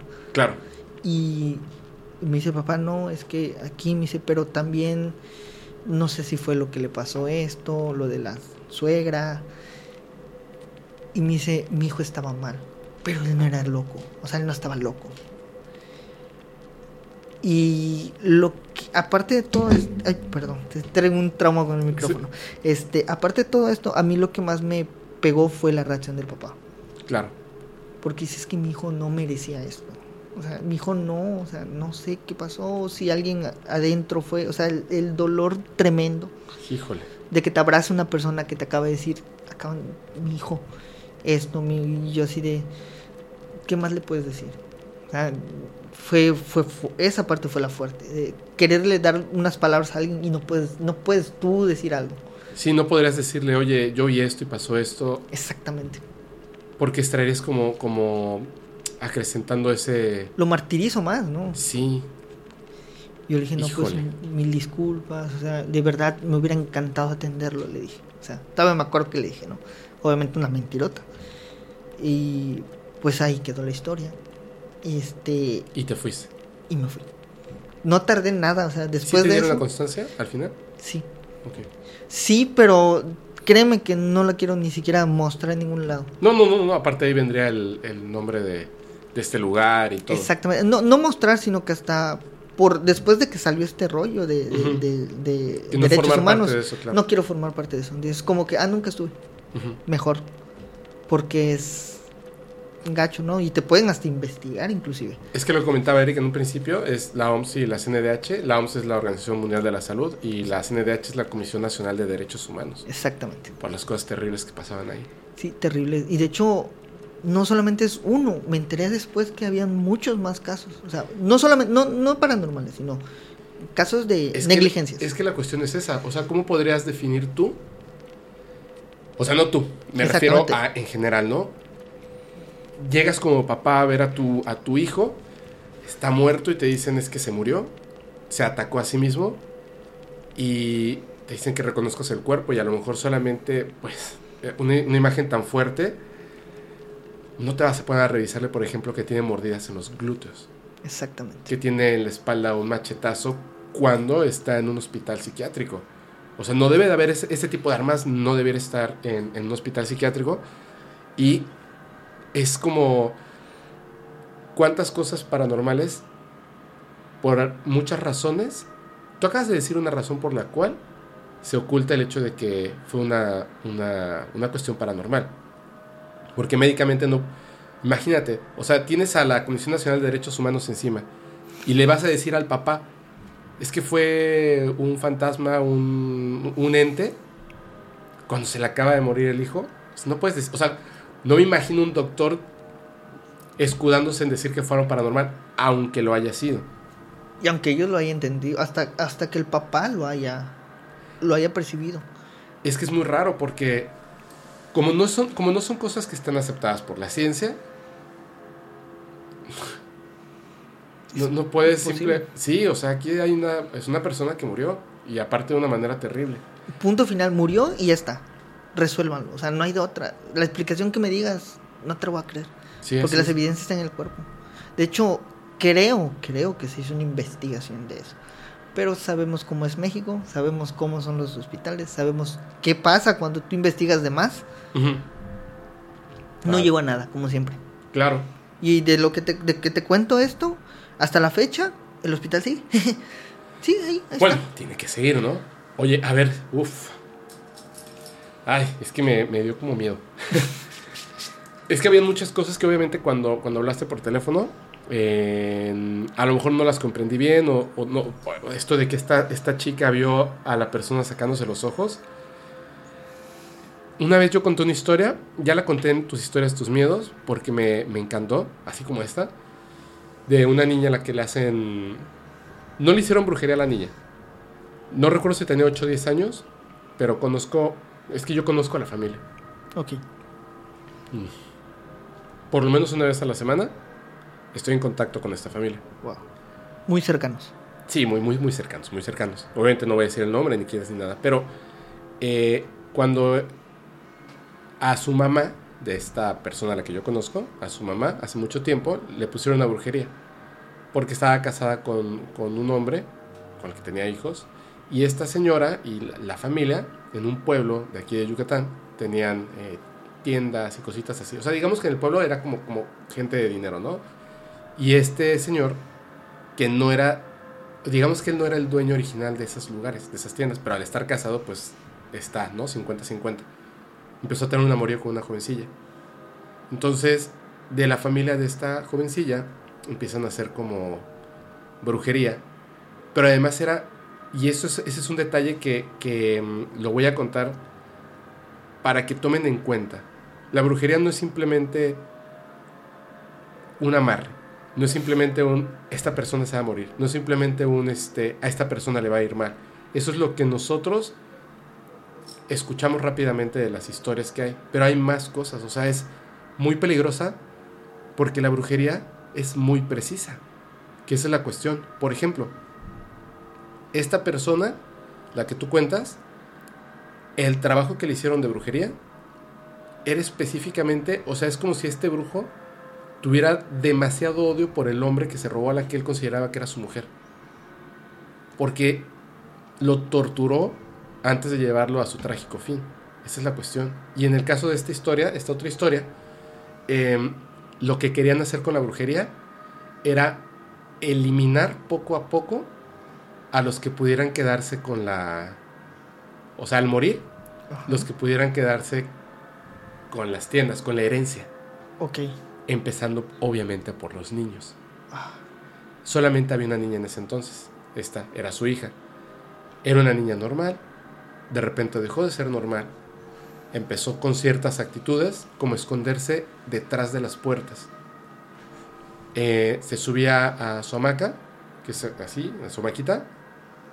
Y eh, dicen aquí patear la hamaca, ¿no? Porque pateas Ujú. la pared y te, te meces. Te sí. Pero ella sin patear la pared se subía a la hamaca y al rato estaba así como fum. O sea, de una manera antinatural. Dejó de hablar, se volvió totalmente este, retraída y un día la mamá ya la había llevado con doctores y no tenían nada. O sea, es por eso digo que es muy precisa. La cuestión está que cuando la llevaba con los doctores, los, o sea, la niña estaba mal, pero cuando llegaba con el doctor, era una niña normal. Normal. Clínicamente era normal. Sí, hablaba y todo, y decía, la mamá es que no habla en casa, y este, y se esconde detrás de la puerta, y- ¿no? O sea, parecía que la que estaba mal era la mamá, ¿me entiendes? Y aún así, pues bueno, siendo una niña puede mentir y más. Eh, le hacen estudios clínicos Estaba bien. O sea, la niña no tenía nada, ni psicológicamente ni físicamente. Un día la mamá, que ya había estado como, como con varios doctores y no pasaba nada, decide llevarla con una bruja. Eh, Decimos bruja no es que sea bueno o malo, lo malo es lo que hacen las personas con el poder que se les da. Exactamente. Entonces esta persona le dice, ¿sabes qué? Tu marido tiene una relación con una mujer joven y su familia es, lo que quieren son las tiendas. Entonces El van dinero. a acabar con todos ustedes. Así es, las propiedades. Porque si se acaban con todos ustedes y ella se casa con ese hombre, al ser viudo, se queda con todo y así pasan a ser de ellos. Y van a empezar por, la niña y después por tu mamá y por tu hermana y por ti.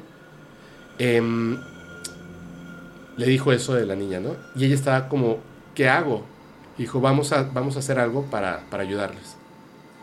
Cuando llega a su casa, estaba haciendo de comer y escucha un ruido extraño, muy extraño, que venía de la habitación de su hija.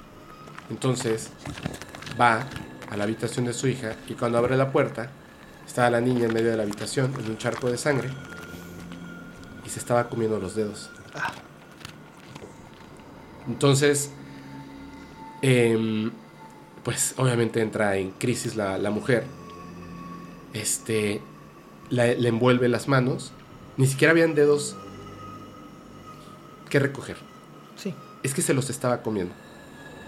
Le envuelve las manos y se la lleva rápidamente a- al, este, al hospital, a urgencias. Pero murió la niña. Si, si tú pierdes los dedos y te, te envuelven las manos, pues no te mueres. No. Sea, no te mueres. Se murió y tuvieron que hacer una autopsia, porque obviamente no te puedes morir por eso. Exactamente. Cuando hacen la autopsia, descubren que el corazón tenía mordidas. Y los dedos y los pedazos del corazón estaban en el estómago. Es imposible que te muerdas tu corazón, como es imposible que te puedas morder la espalda. Los glúteos. Sí. vuelve a regresar con esta bruja después de todo esto. Fue un- una cosa dura y al final lograron eh, retirar esta, esta brujería. En ese pueblo tienen una costumbre que una vez nada más, cuando pasa un año, a tu ser querido lo, lo desentierran, los limpian, les cambian la ropa, los vuelven a enterrar. Una vez nada más. Sí. Y no, nunca lo vuelves a desenterrar. Entonces ella fue a desenterrar a su hija. Y cuando estaba, de, la desentierra y estaban en la limpia y todo esto, ella notó algo que estaba aquí, que brillaba. Entonces lo empieza a jalar y era una fibra de metal, como con esto que lavas los platos. Ok. Sí. Era una fibra de metal. Y le empezó a jalar. La fibra salía de su cráneo. Wow. Y empezó a sacar, y a sacar, y a sacar fibra. Y era, Interminable. sí, o sea, en lugar de cerebro, dentro de ella había fibra, de, metal. Y hay gente que estuvo ahí y se dieron cuenta que obviamente eso era brujería. Y le dijeron es que la tienes que sacar toda, porque si no ella no va a descansar. Y le ayudaron a sacar la fibra de metal de la cabeza de su hija para poder limpiarla, para poderla volver a meter. Un, un detalle que había es que ese mismo día que a la niña le sacaron la, la fibra de metal de la cabeza, a una mujer que había en ese mismo pueblo, que había muerto y que también estaban limpiando en ese cementerio, tenía esponjas dentro del cuerpo. Es muy raro, ¿no? O sea, porque son elementos, digamos, como de, de limpieza de cocina. Sí. Pero así estaban. Cotidianos. Cotidianos. Entonces, es muy preciso lo que hacen. Es muy peligroso. Sumamente peligroso. Y esas son las cosas. A mí cuando me dicen, eh, hoy en día, si me daría miedo un extraterrestre, definitivamente no. Porque cada vez, o sea, vienen desde hace 6.000 años o más, visitan el planeta, nos visitan a nosotros.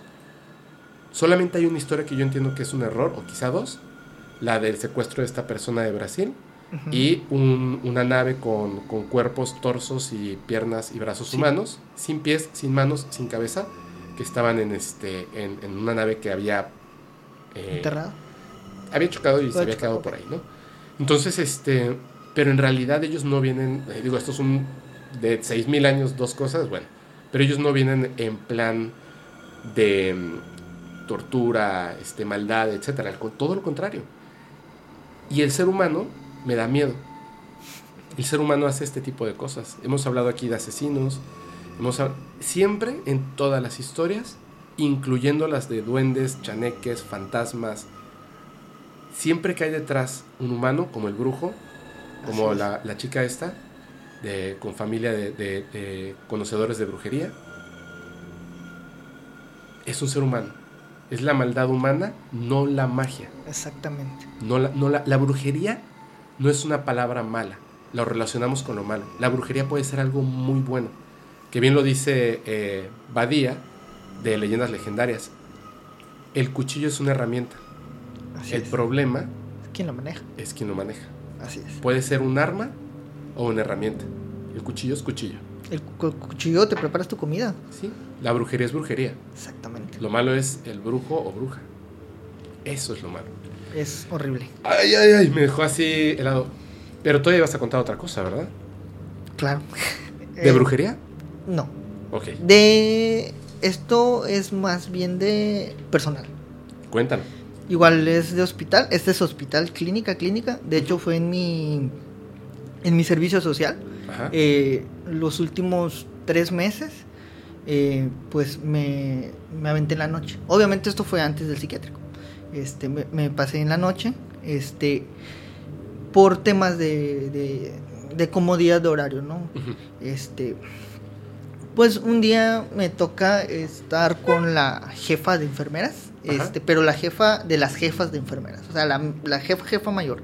Este, me dice, oye, necesito un estudiante que me ayude, ¿no?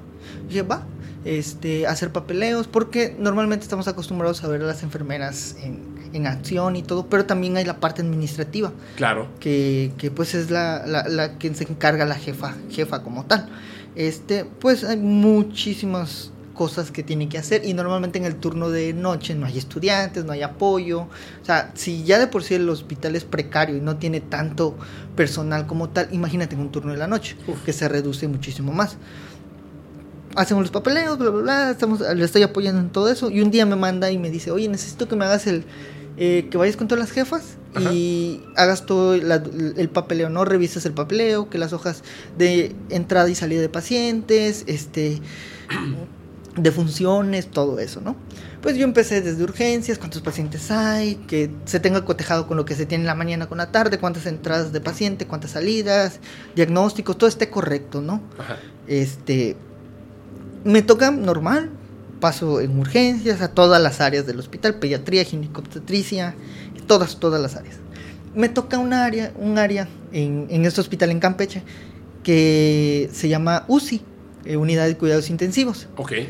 Ahí todo normal. Ahí, este, de ahí está el, está UCI y está quirófano. Y está la CELLI, que es el lugar donde esterilizan los objetos. Está el quirófano y está la CELLI. Este, todo bien. Hasta ahí todo bien, normal. Me toca ir al tercer piso. Que ahí es donde hay pacientes en cama, con algún, al- algún cuidado postoperatorio, bla, bla, bla.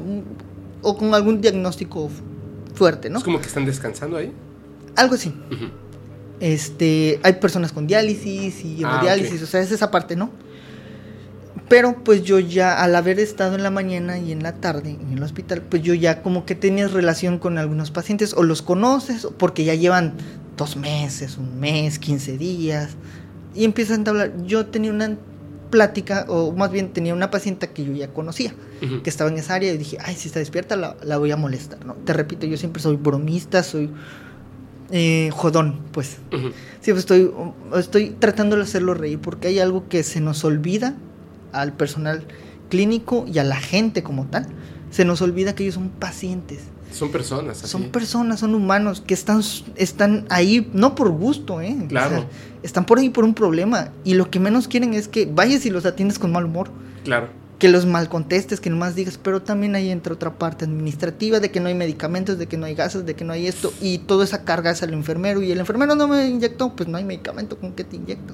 Me explico, todo eso va, va haciendo un peso al enfermero y se desquitan con el paciente. Es casi, casi de cajón. Ujú. Este, bueno, yo he entablado mucho ese tipo de, de socialización con el paciente, ¿no? Que por una parte lo ven mal, que por otra parte lo ven bien, o sea, dependiendo, ¿no? Pero yo siempre muy, muy educado y muy bromista, ¿no? Y yo con esa señora era algo chistoso porque yo le decía, ay señora, siempre se baña en la noche, que le va a dar algo normal. La señora estaba, no recuerdo bien su diagnóstico, pero era una, enfermedad pulmonar. Ok. Eh, llegó al área, este, y en eso estaba la jefa de enfermeras en esa área, estaba y el demás personal. Era normalmente en el día hay cuatro o cinco enfermeros por, por esa parte, sin, sin mentirte como unos cinco o seis. Esta vez pues es de noche, nada más habían como dos o tres. Y la jefa de enfermeras. Eh, llego, me presento con la jefa, este, hola, con mucho gusto, Eric te vengo a hacer una revisión, voy a hacer la documentación y empiezo a leer documentos. Veo que sale una paciente del baño y reconocí que era esta paciente. Ajá. La que tiene pulmonía o algo así. Exactamente, la que tiene una enfermedad pulmonar. Ok, yo la vi y dije, ah, le voy a molestar. es normal, ¿no? Para que no se olvide de mí. Mm, eh, entra al baño, espero que salga, sale y le digo, ¿qué? ¿Cómo está? Bien, hijo, tiene días que no te veo. No, es que estoy en la noche. Ah, órale, qué bien. Este, y le digo, vamos, le ayudo a subirse a su cama. ¿Está bien? Eh, eh, en esto que te cuento, las habitaciones son de tres pacientes. Uno en la puerta, uno en medio y uno en la ventana, que está al final. ¿Ok? La señora estaba en su cama al final. Ya la habían movido porque ahí estaba en la puerta y luego la pasaron al final. Pues yo la agarro, la, la, llevo, la, pues una persona ya adulta, ¿qué será? 60 años, más o menos. Caminaba, pero pues le costaba, ¿no?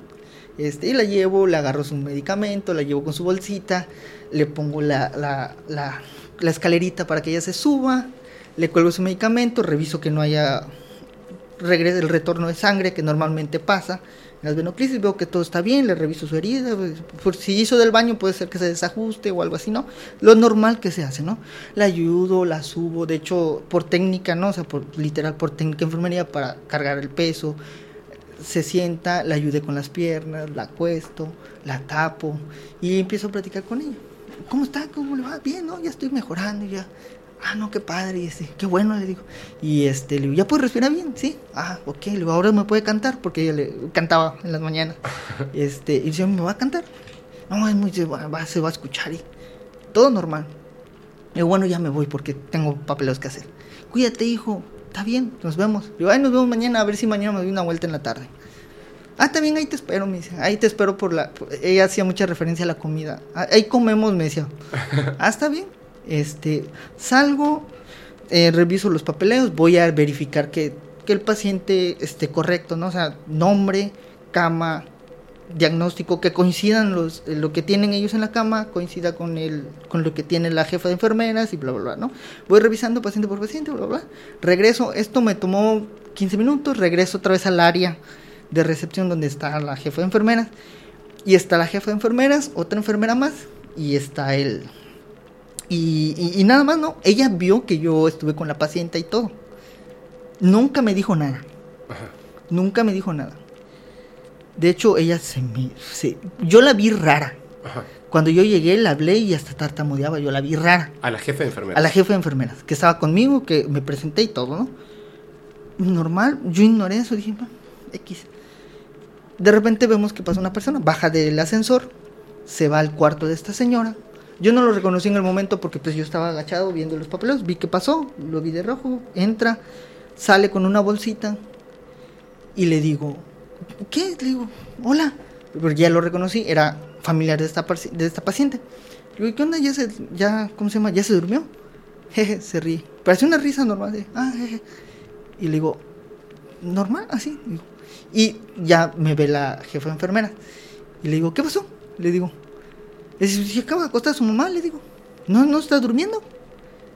Me voltean a ver los dos y me dicen, ¿estás bromeando, verdad? Y yo le digo, no, te estoy diciendo en serio, de hecho la, acabo la estaba jodiendo que me cante, porque pues ya es temprano, me dijo que ya que no, que porque mucha gente.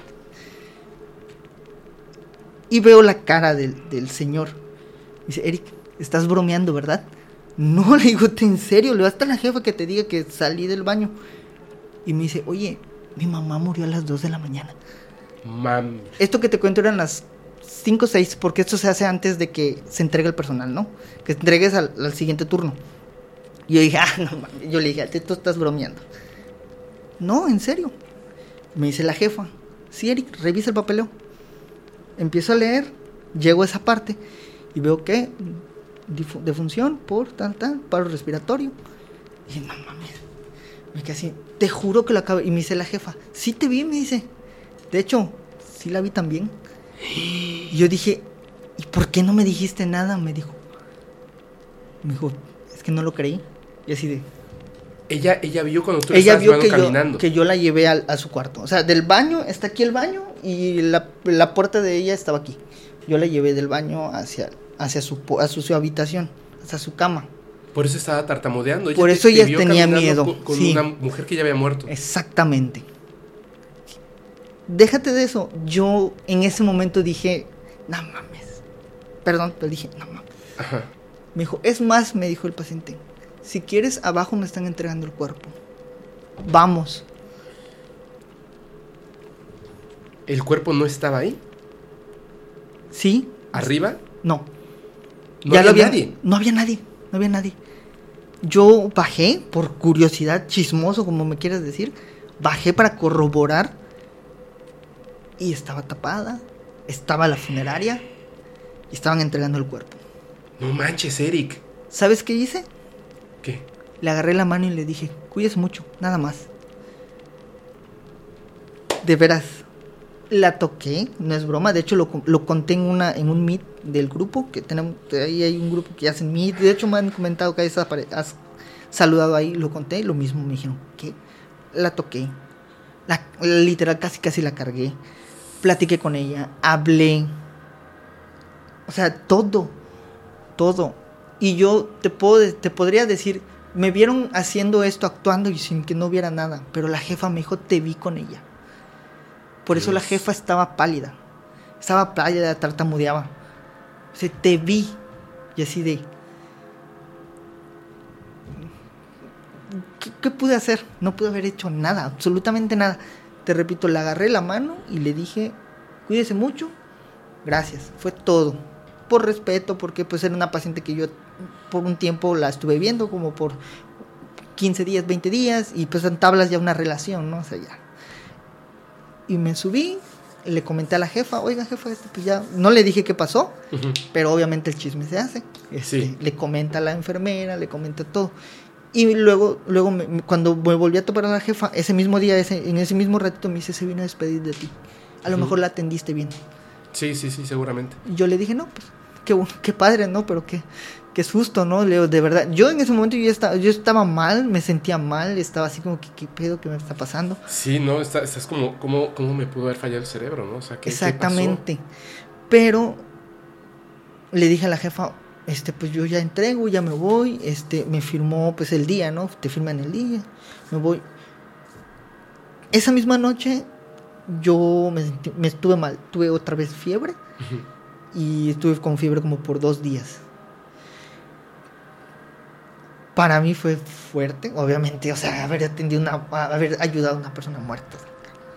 Y que tenga testigo, o sea, no es broma, tengo testigo. De hecho, esta jefa falleció hace poco.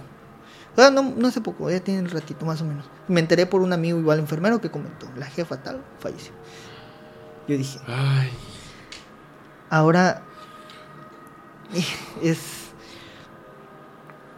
y lo comenté en, el- en, en esta videollamada con los chavos, le digo, las veces, las dos veces que me ha pasado, o bueno, no dos veces, me ha pasado varias veces, pero las veces que he tenido este tipo de cosas, siempre me dan fiebre. Y he llegado a una conclusión. Que creo que ellos vienen a buscar un poquito de energía de nosotros. O siento que yo tal vez pienso mal. Pero así me he dado cuenta de que me ha pasado algo paranormal cuando me da fiebre. Y neta, es en serio, me ha dado calentura. De hecho, en una videollamada hace poco con un amigo en la escalera de, tu- de la casa, tu casa, en, allá en, en- ¿cómo se llama? En Cauquel. Este, estaba hablando con él y bajo las escaleras y me dice, saludame a tu hermanita que acaba de asomar. Le digo, mi hermanita está en México, se fue a un concierto de Coldplay. Dice, acabo de ver que se asomó. Yo, no, está en México, es más, se volteé y todo. Esa misma noche me dio calentura también. Ahí dije, no, pues sí, tiene razón esto. Yo lo pensé en broma. Pero siempre me ha dado este tipo, o sea, siempre como que un bajón de energía. Y de hecho la calentura no es de sentirte mal, es de de estar drenado de energía, así. ah, así Es que todo. todas las manifestaciones, sobre Wow. todo una, una manifestación de una persona que, que acaba de morir o que ya murió y que, imagínense, porque están estas visiones de los fantasmas que además son muy fugaces, pero cuando a mí me llaman mucho la atención las visiones de los fantasmas que pueden producir ruido porque la escuchas, pero más allá de eso, que se materializan. Como este caso, porque no solamente era la mujer que ayudaste a caminar, sino que además materializó las eh, El equipo. el equipo, Todo. todo. De hecho, ah, un detalle que se me pasó. Ahí estaba su venoclisis, o sea, el medicamento estaba ahí, colgado. Cosa que me dice la jefa que ya se había retirado. Obviamente fallece, se deseche todo el material. Ahí estaba. Esa fue la siguiente prueba. O sea, como que otra prueba más de que. De que sí, sí, porque tenía su nombre, tiene una cinta con su nombre. Qué fuerte. Sí. Wow, ay, ay, ay, perdón. Es que sí, sí me dejó, me dejaste en shock. Y no es la primera vez que me ha pasado algo así en, el, en este rubro de, de, de que se materializa Algo. algo. Algo. Ajá, algo, algo. Porque me pasó en la Cruz Roja. Cuéntalo. Ok, rapidísimo. Nos hablan por un accidente. Yo no era al 100% con ellos, sino que por algún detalle había, faltaba alguien, Ajá. los cubría. Me hablan y me dicen, oye, este, urgente un accidente en una isla de Campeche, o sea, que se, tiene un nombre, isla, Ajá. este, que es muy famoso este. O sea, este caso es famoso ¿Y no puedes decir el nombre de la isla? Sí, bueno, es Isla Arena, Ajá. no importa. Es en- entre un- una calle, digo, no una calle, como una carretera, muy famoso porque hay muchos ac- accidentes. Me hablan y me dicen, hay un accidente ahí, ¿cuánto tiempo te toma de Campeche hacia esa Isla Arena? Digo, nunca he sido, ¿verdad? No, Te toma alrededor de hora y media, dos horas. De, de Campeche Isla Arenas. de Campeche Isla Arena, va a la Cruz Roja, porque creo que no había, no sé, desconozco por qué se le habló a, al área de Campeche. Ajá. teniendo Calquiní, o sea, me explico, ¿no? X. No me puse a averiguar ni iba a preguntar, me dijeron, voy, vamos. Pero, o sea, ¿en, en ambulancia? En la ambulancia. Ok. Pasan, eh, me recogen en un lugar porque pues yo no estaba en ese lugar, o sea, yo no estaba en la Cruz Roja. Pasaron, me subí rapidito. De hecho, esto que te cuento es... No se debe de hacer, o sea, no, no, no puedes hacer esto, ¿no? Si tu personal está, vas con tu personal. Pero pues no había. Y te dijeron, ¿dónde estás? Aquí, Sí, vamos. exactamente. Yo estaba en casa descansando. Este, me hablan, vamos, pues está bien. Este, te digo, siempre lo vi del lado del aprendizaje. Siempre se aprende algo nuevo en estas áreas. Pasan por mí, me llevan, me llevo el equipo, bla, bla. Eso en carretera, antes de llegar al, al lugar, como unos 30 minutos, porque es una carretera desolada. ¿Era de noche? De noche, Ok. eh, alrededor, pasaron por mí alrededor de la una de la mañana. Íbamos a llegar a- al lugar del accidente en la hora y media, más o menos Ajá. este, como a las dos y media. Eh, 20 minutos antes de llegar al lugar, o sea, imagínate, 20 minutos en, en carro es una buena distancia, Ujú. este, sobre todo en la ambulancia que va durísimo. Nos faltaba 20 minutos en llegar y vemos que venía una persona caminando ¡pum! En la carretera. en la carretera y nos venía haciendo señales así. Y la vimos y tenía golpes, o sea, del accidente. Dijimos, mi compañero me dijo, Eric, vamos a parar, tal vez esta persona se accidentó, ¿no? Después del accidente pensamos que venía caminando por algún motivo. Del lugar del accidente de- para acá. para buscar ayuda o algo. Lo subimos, lo empezamos a revisar, nos, de- nos detuvimos, se subió la persona, lo empezamos a revisar, bla, bla, bla. Este, mi compañero maneja. Pero, eso, o sea, se paran, está la persona ahí. Le- ¿Qué dijeron? ¿Qué pasó? Nos dijo, este, lo que pasa es que acabo de salirme de la carretera, este, mi familia está en el carro, está en el carro. Este, ok, ok, ¿tú estás bien? Sí, sí, yo estoy Era un bien. hombre. Era un hombre. Estoy bien, me dice, vengo con mi hija y con mi esposa. Ok, le digo, sí, sí, tú estás bien, sí, sí, estoy bien, este, nada más que estoy buscando ayuda. Y súbete. Porque ellas todavía estaban en el carro. Ok. Creo que, que- no, si mal no recuerdo, me dijo, estaban en el carro prensadas. Yo dije, "Ah, ok, súbete, vámonos. Y nos indican, me dice, es que me salí, me dormité y me salí y, y estaba en shock, igual. Este, le empezamos a ayudar, mi, mi compañero iba manejando, o sea, él, él manejó. Iban ustedes dos. Nosotros y dos. entonces tú ya te pasaste atrás. Me pasé atrás con el paciente, bla, bla, bla, lo acostamos en la cama, lo ajustamos, porque pues son camillas que se ajustan, empecé a curar, la, la, la. No tenía gran cosa, al parecer.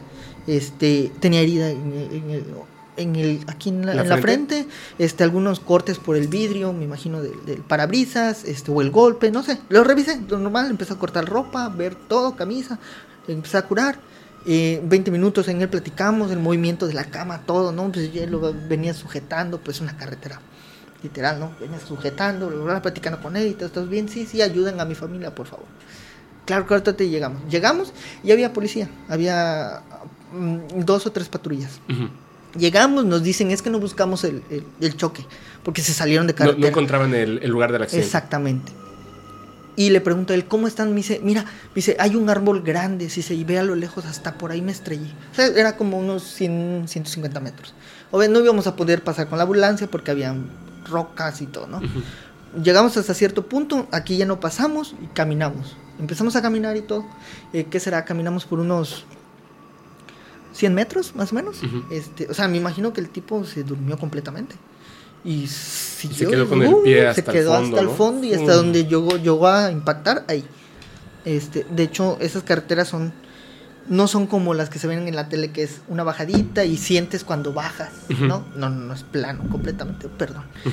Bajas completamente y me imagino que eso fue lo que hizo. El, constante igual el, de las hierbas y todo lo habrá despertado, pues ya no le dio.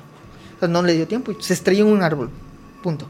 Eh, llegamos y todo, vemos que efectivamente está la mujer este, prensada en el auto. Eh, obviamente llega, eh, empezamos a hacer las maniobras y todo. Y sacamos a las personas con la ayuda de la policía. Sacamos a las personas. a la mujer y a la, a la mujer a la niña. Y la estamos llevando literal en la camilla. Sí.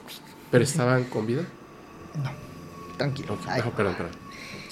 La mujer ni la niña presentaban signos vitales hasta ese momento. Empezamos a ver que tenían, obviamente, las sangres. estaba un accidente, imagínatelo. Sí, sí, sí. Con pedazos de cristal incrustados, todo. La señora iba adelante y la niña iba atrás. Pero, desgraciadamente, la cultura vial no está muy bien, no traían cinturón. Uf. La niña estaba. La niña la encontramos enfrentito, o sea, literal salió por la ventana. Tenía múltiples fracturas y todo. La llevamos, la revisamos, no tenían signos vitales dijimos, pues, pues, ¿qué hacemos? Nada y de aquí a que llegue, o sea, tú llegas como Cruz Roja, pero no sabes qué pasa. Y de ahí tienes que avisar para que llegue Semefo. Todo. ¿no? Este, pues. Lamentablemente em, ah, no tenían signos vitales. Y en eso la metemos a la, ambulancia. Nos pasamos así, te lo juro que en ese momento fue caótico no nos percatemos de que cuando subimos, cuando estábamos, haz de cuenta, abrimos el, la ambulancia, las dejamos literal a ras de la ambulancia, pues no le vamos a poder subir, estaba, ya había, sin, vida. Sin vida. De repente mi compañero me dice, Eric, por favor ven acá, pero llorando, así, Eric, por favor ven acá. ¿Ok? No está el paciente. Mm a lo mejor se bajó. No está, no está. Y búsquenlo y empezamos a gritar. Eh. Cuando de repente un policía dice, ¡Ey, aquí lo encontré! Y lo vamos a ver. Y tampoco tenía vida. Y nos quedamos así de, oye, pero si él venía aquí con nosotros en la ambulancia y habló y nos dijo todo.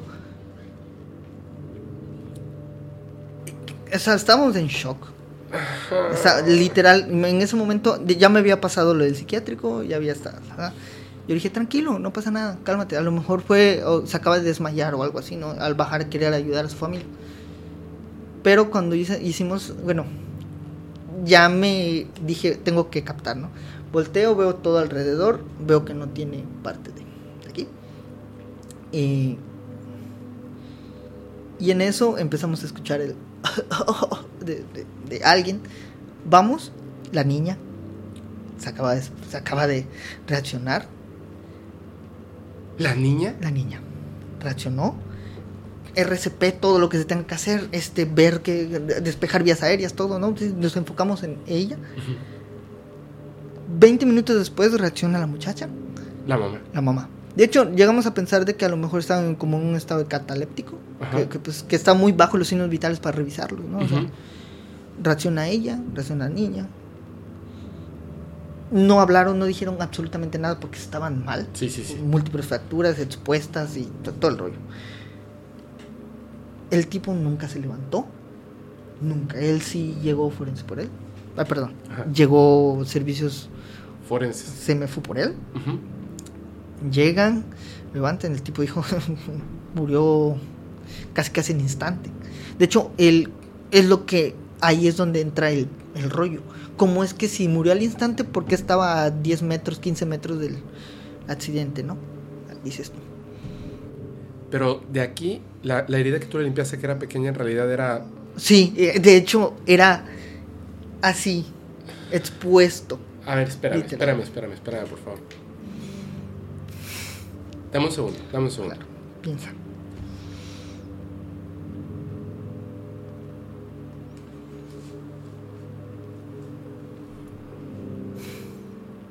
¿No lo escuchaste?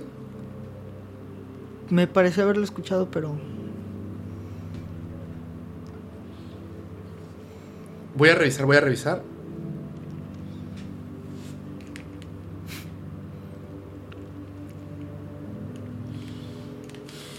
tranquilo. Continúa, por favor. Me parece haber escuchado algo, pero No, no, no, continúa, continúa. Entonces, ok. Eh, prácticamente nos dice el servicio médico forense. Este tipo al instante. Eh, le dije a mi compañero, no digas nada. Ni que lo atendimos ni nada. Se van a burlar. No nos van a hacer caso. Te vas a hacer hazme reír. Le digo. Porque esos tipos... Digo, igual los forenses han visto muchísimas cosas. sí, Pero en este momento no, la policía menos. Nos fuimos del, del lugar, se llevó a los pacientes a, la clínica, fallecieron después. Sí, sí, no, no aguantaron mucho, ¿no? Fue- Fallecieron, tuvieron tiempos en, en, pues estuvieron en cuidados intensivos y ahí. Yo ya no las vi en el hospital porque, pero sí estuve pendiente, ¿no? Y supe. Porque aparte de estar en la Cruz Roja, estaba al mismo tiempo Cruz Roja. sí, fue aparte una noticia grande. Sí. ¿Qué pasa? Que tiempo después eh, alguien me dijo, cuando fui a hacer fotografías a... Ahí por ahí hay un lugar que se llama El Remate, que es un ojo de agua, que está muy bonito y todo. Y pasamos y vi las cruces, tres cruces. Y yo bromeando le dije a... a- porque normalmente para esos lugares necesitamos, ocupamos guías porque íbamos a entrar a la parte de el cenote, perdón, el ojo de agua está aquí y hay como una ruta de de, de este de senderismo y que está dentro del manglar y bla bla, muy bonito, muy bonito, muy bonito. Este le digo, me dice, vi de reojo, bueno, me di cuenta que este el guía pasamos y se persigue. Y yo le dije, ¿qué pasó acá? Todo así X, ¿no? No, es que aquí falleció una familia, este, de hecho choque muy feo, muy fuerte, de hecho aquí es, ah, perdón, de hecho aquí es muy frecuente este tipo de cosas, esta carretera dicen que está maldita y bla bla, bla, no. Ah, no, pues sí está feo. Pero dice, aquí entra hay algo, por eso me persiné dice, porque dice que esta persona, es- el, el papá no encuentra el descanso porque su familia Murió. pues murió que lo han visto pidiendo ayuda. Así que les hace la mano y que los lleves al lugar del accidente. En el, o sea, en el camino de lo que estuvimos haciendo las fotos, le conté yo esta historia al, señor. Y no sé, no sé, no sé por qué. Me agarra el señor la mano y me dice, ellos eran mis primos, gracias por haber hecho lo posible. Yo le dije, y de hecho me erizo porque cuando él me lo dijo yo no lo entendí y pregunta normal, como yo te pregunto a ti, oye, hubo un accidente aquí, sí, sí, sí, bla, bla". ¿Cómo sabía él que, que tú le ayudas? porque yo le dije, yo le conté Ah, esta sí, historia, sí, yo le conté Ah, que yo era de la Cruz Roja y todo, y le dicen sin señas de esta persona, bla, bla, bla. Y me dijo, yo te creo, ¿por qué? Porque aquí se ha aparecido esta persona, mi primo. Eh, gracias por haberlos ayudado, ¿no? Y pues, como sea, pero... Yo en ese momento casi casi me pongo pálido y digo, no. Y dije, no, hombre, no. A lo que voy es, no sé, pero muchas veces de este tipo de cosas, de, de- de apariciones y todo, siempre buscan ayuda. Casi siempre me ha tocado ver de este tipo de, de, de, de anécdotas es alguien pidiendo ayuda por alguien más. Y esto que pasó, digo, desafortunadamente no pudimos hacer nada por su familia. nada es nada. Pero creo que él vio la intención de que sí se pudo. De que sí pudimos llegar, que sí pudimos, que lo intentamos, pues. Y creo que eso fue una manera de, ah, de, por lo menos de, de aliviarse. De veras, si me está viendo mi compañero de la Cruz Roja, sé que no me va a dejar mentir, porque él renunció después de esto. Sé que tampoco me va a dejar mentir, porque él tuvo, estuvo mal, literal, mal, mal, mal, mal. Fue a dar al hospital porque él estaba en el shock de atendí a alguien sin vida, nadie me va a querer, me siento mal, estoy aquí, estoy allá. Sí, el impacto de ver eso. El impacto es fuerte. Y él me había dicho ya que había pasado, no cosas paranormales, pero cosas fuertes en accidentes. Claro, sí, me imagino. Él llevaba años, años, años. Y de hecho, lo vi hace alrededor de un año. Y luego me, me, me, contó esa vez, esta vez que lo vi, me dijo, oye, este, yo tuve que ir al psiquiátrico, tuve que, perdón, tuve que ir al psicólogo a buscar ayuda, porque de verdad a esta persona yo la veía hasta en los sueños. Que me decía, ayúdame, o a veces me decía gracias, o me dice, este mi compañero me dice que jamás regresó al lugar y todo, o sea, abandonó todo lo que tenga que ver con estas cosas. De hecho, tiene un negocio, se olvidó de todo, todo, todo, todo, todo lo que es el área de, pues, de, de salud por este caso. Me dice, atender a una niña, a la esposa, al, al señor, o sea, es... No pude, me dijo, no pude. De hecho, yo después, no, no, es, no por esto, pero ya después yo ya no seguí enfermería. O sea, después de todo este rollo ya dije ya no, ya no, no por temas de esto, sino por otros temas. Otros temas. Sí, pero llegué a entender un poco de qué es lo que pasa en este, en estas áreas y imagínate, es un área donde gente busca ayuda, no la encuentra, fallecen, negligencias. Y esto más que, más de lo paranormal me tocó ver más cosas negligentes del lado humano. Que te juro, que te juro que si te las cuento, vas a ver estos dos casos que te conté del psiquiátrico, de, de haber atendido a una paciente ahí mismo, esto de la Cruz Roja, te van a hacer papitas con lo que puedes pasar con un humano siendo negligente siendo, o siendo malo con otro. Créeme que de verdad estar en, esa área, en estas áreas es horrible, te deshumaniza. No a todos, de verdad, un respeto a todos los personal médico, salud. Porque no solo tiene que lidiar con el paciente, tiene que lidiar con jefes, tiene que lidiar con la, con la necesidad, tiene que lidiar con miles de cosas. Y encima se tiene que parar enfrente de una persona que está mala, que busca ayuda y que tú no se la puedes ofrecer en algunos casos, porque no tienes el material. De verdad es horrible, es feo. Yo una vez me encerré en un baño a llorar porque no podía hacer nada. Porque literal no puedes hacer nada. Cuando te dicen, eh, denle de alta porque se va a morir en su casa. Así. No manches, qué pinche impotencia. Y saber que, o, o por ejemplo, a mí me tocó un caso de negligencia con una vecina que llega a su casa. De hecho, uno de los motivos por los cuales estudié enfermería, que yo quería ser licenciado en enfermería, quería estudiar hasta medicina forense si pudiera, si hubiera podido, era porque yo nunca quise, no quería o no quiero que a gente le pase ese tipo de cosas. Por eso mi lado social, así, eh, aquí alegre con, con ellos, yo decía, bueno, que se rían un ratito, ¿no? Eh, si ya estás sufriendo, pues cinco minutos, dos minutos de que no te atiendan mal, que te sientas bien, que estés cómodo, no te quita nada. Pero luego te pasan ese tipo de cosas. No hay medicamentos, no hay esto, no hay, no hay gasas, no hay jeringas, no hay nada. ¿Con qué atiendes? ¿Con qué haces esto? Luego el, el jefe te está hostigando. De verdad, créeme que es difícil. Muy difícil. Oye, Eric, Cuéntame. Este, necesito dos cosas. Quiero comentar algo, pero antes, ¿me puedes hacer un favor? Sí. Esto me lo regaló Isabel. Ok. ¿Te lo puedes echar en la espalda? Sí. Eh, ¿Izquierda o derecha? Ah, no, tú échate en la espalda. O sea, échate que te caiga en la espalda. Ok. Ya, nada más. No te voy a dejar nada, tranquilo. No, no por eso, no por eso, no por eso, no por eso. Perdón. Este. mm, mm.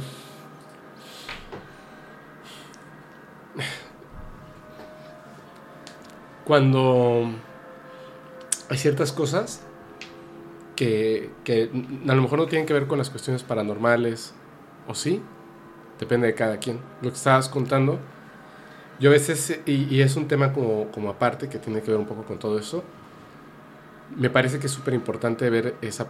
eh, a lo que me refiero cuando hagan juicio de las personas, de verdad, es porque es muy importante que se utilice la mente para, para su función principal, que es pensar. El, esto que tú comentas de los hospitales, y digamos que el villano no es, no es el doctor, no es el, el- el- el médico, la, la doctora, la enfermera, el enfermero, no son ellos. Para nada. Y, y uno dirá, ah, es entonces el, el presidente en turno o el gobernador en turno tampoco. Los culpables somos todos, Así es. que están haciendo lo imposible para no pagar sus impuestos, no se enteran de quiénes son las personas por las que votan y que van a decidir qué se va a hacer con ese dinero.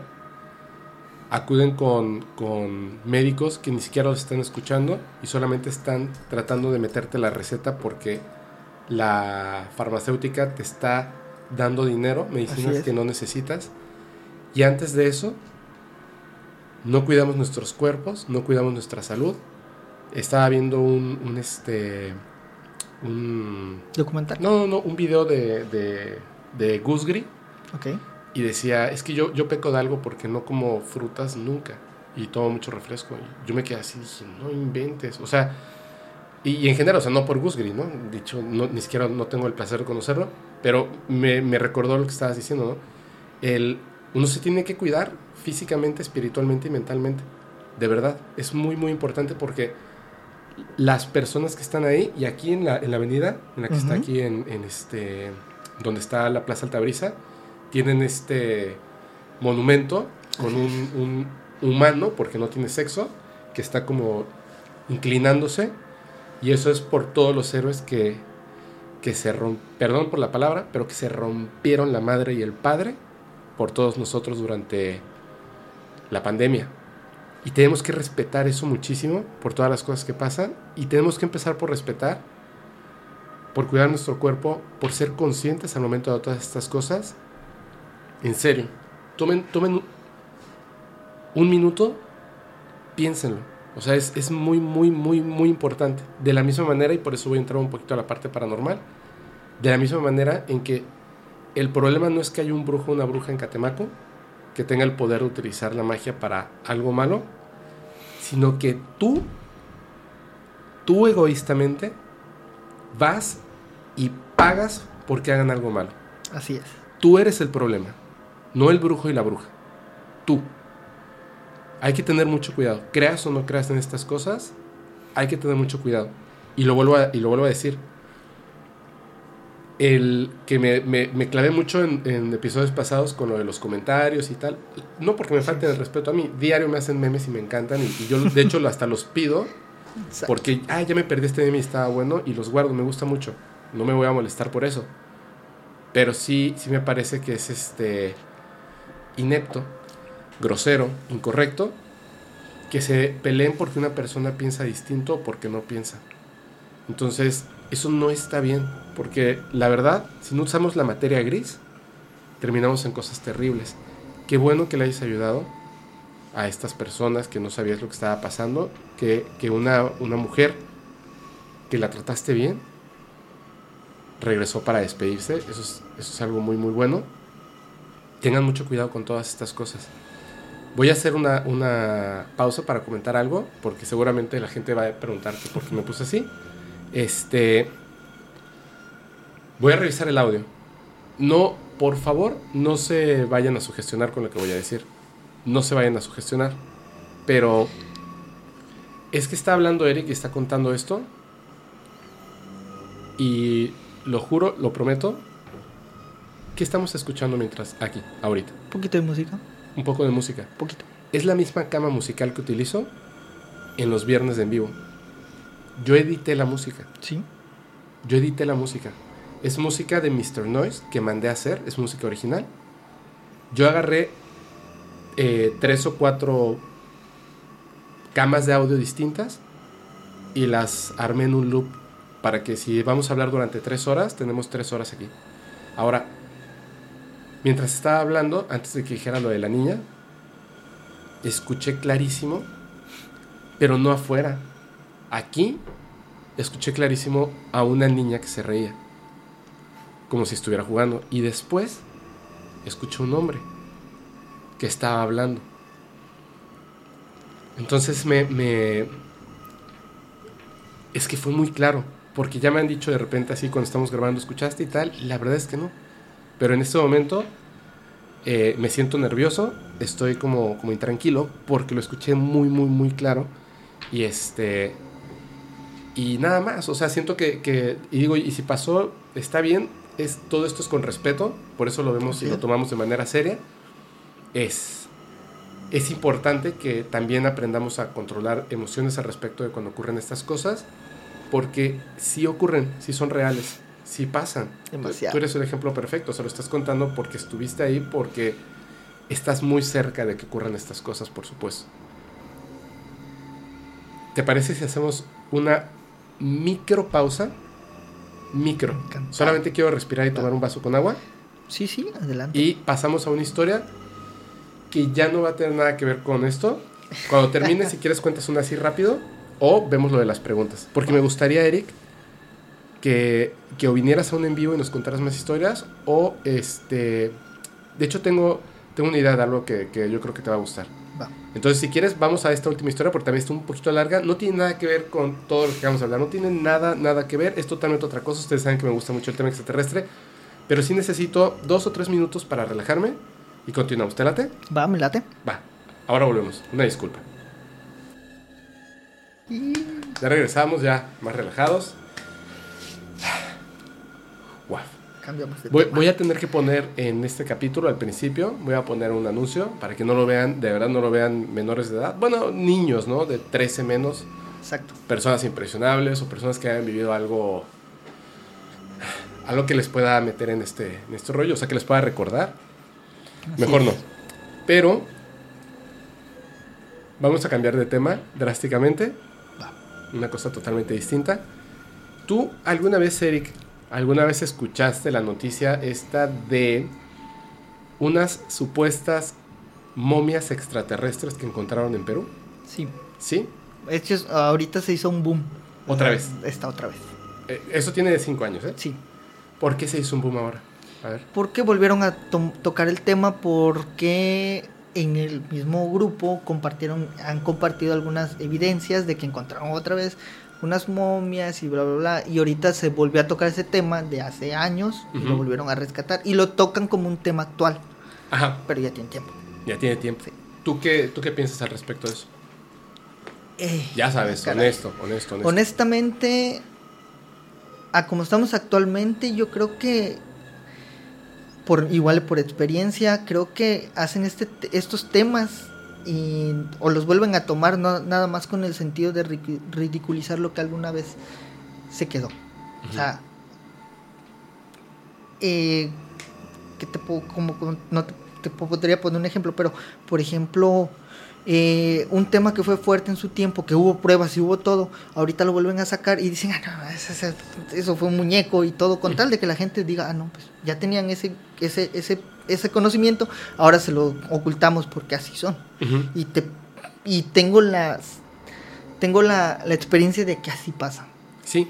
De hecho, yo, yo mostré unas fotografías, porque no puedo mostrar el video, es muy fuerte, Sí, de la autopsia súper famosa de un ser extraterrestre. así es, Bueno, es supuestamente ser extraterrestre, supuestamente. con características muy humanas, pero tenía seis dedos en pies y manos, eh, de sexo femenino, etcétera, varias cosas. Pero cuando hacen la, la autopsia, mm, sus órganos son distintos a los humanos, a algunos se notan algunas cosas parecidas a- al, al cuerpo Humano. de un Homo sapiens, pero no es humano, claramente no es humano.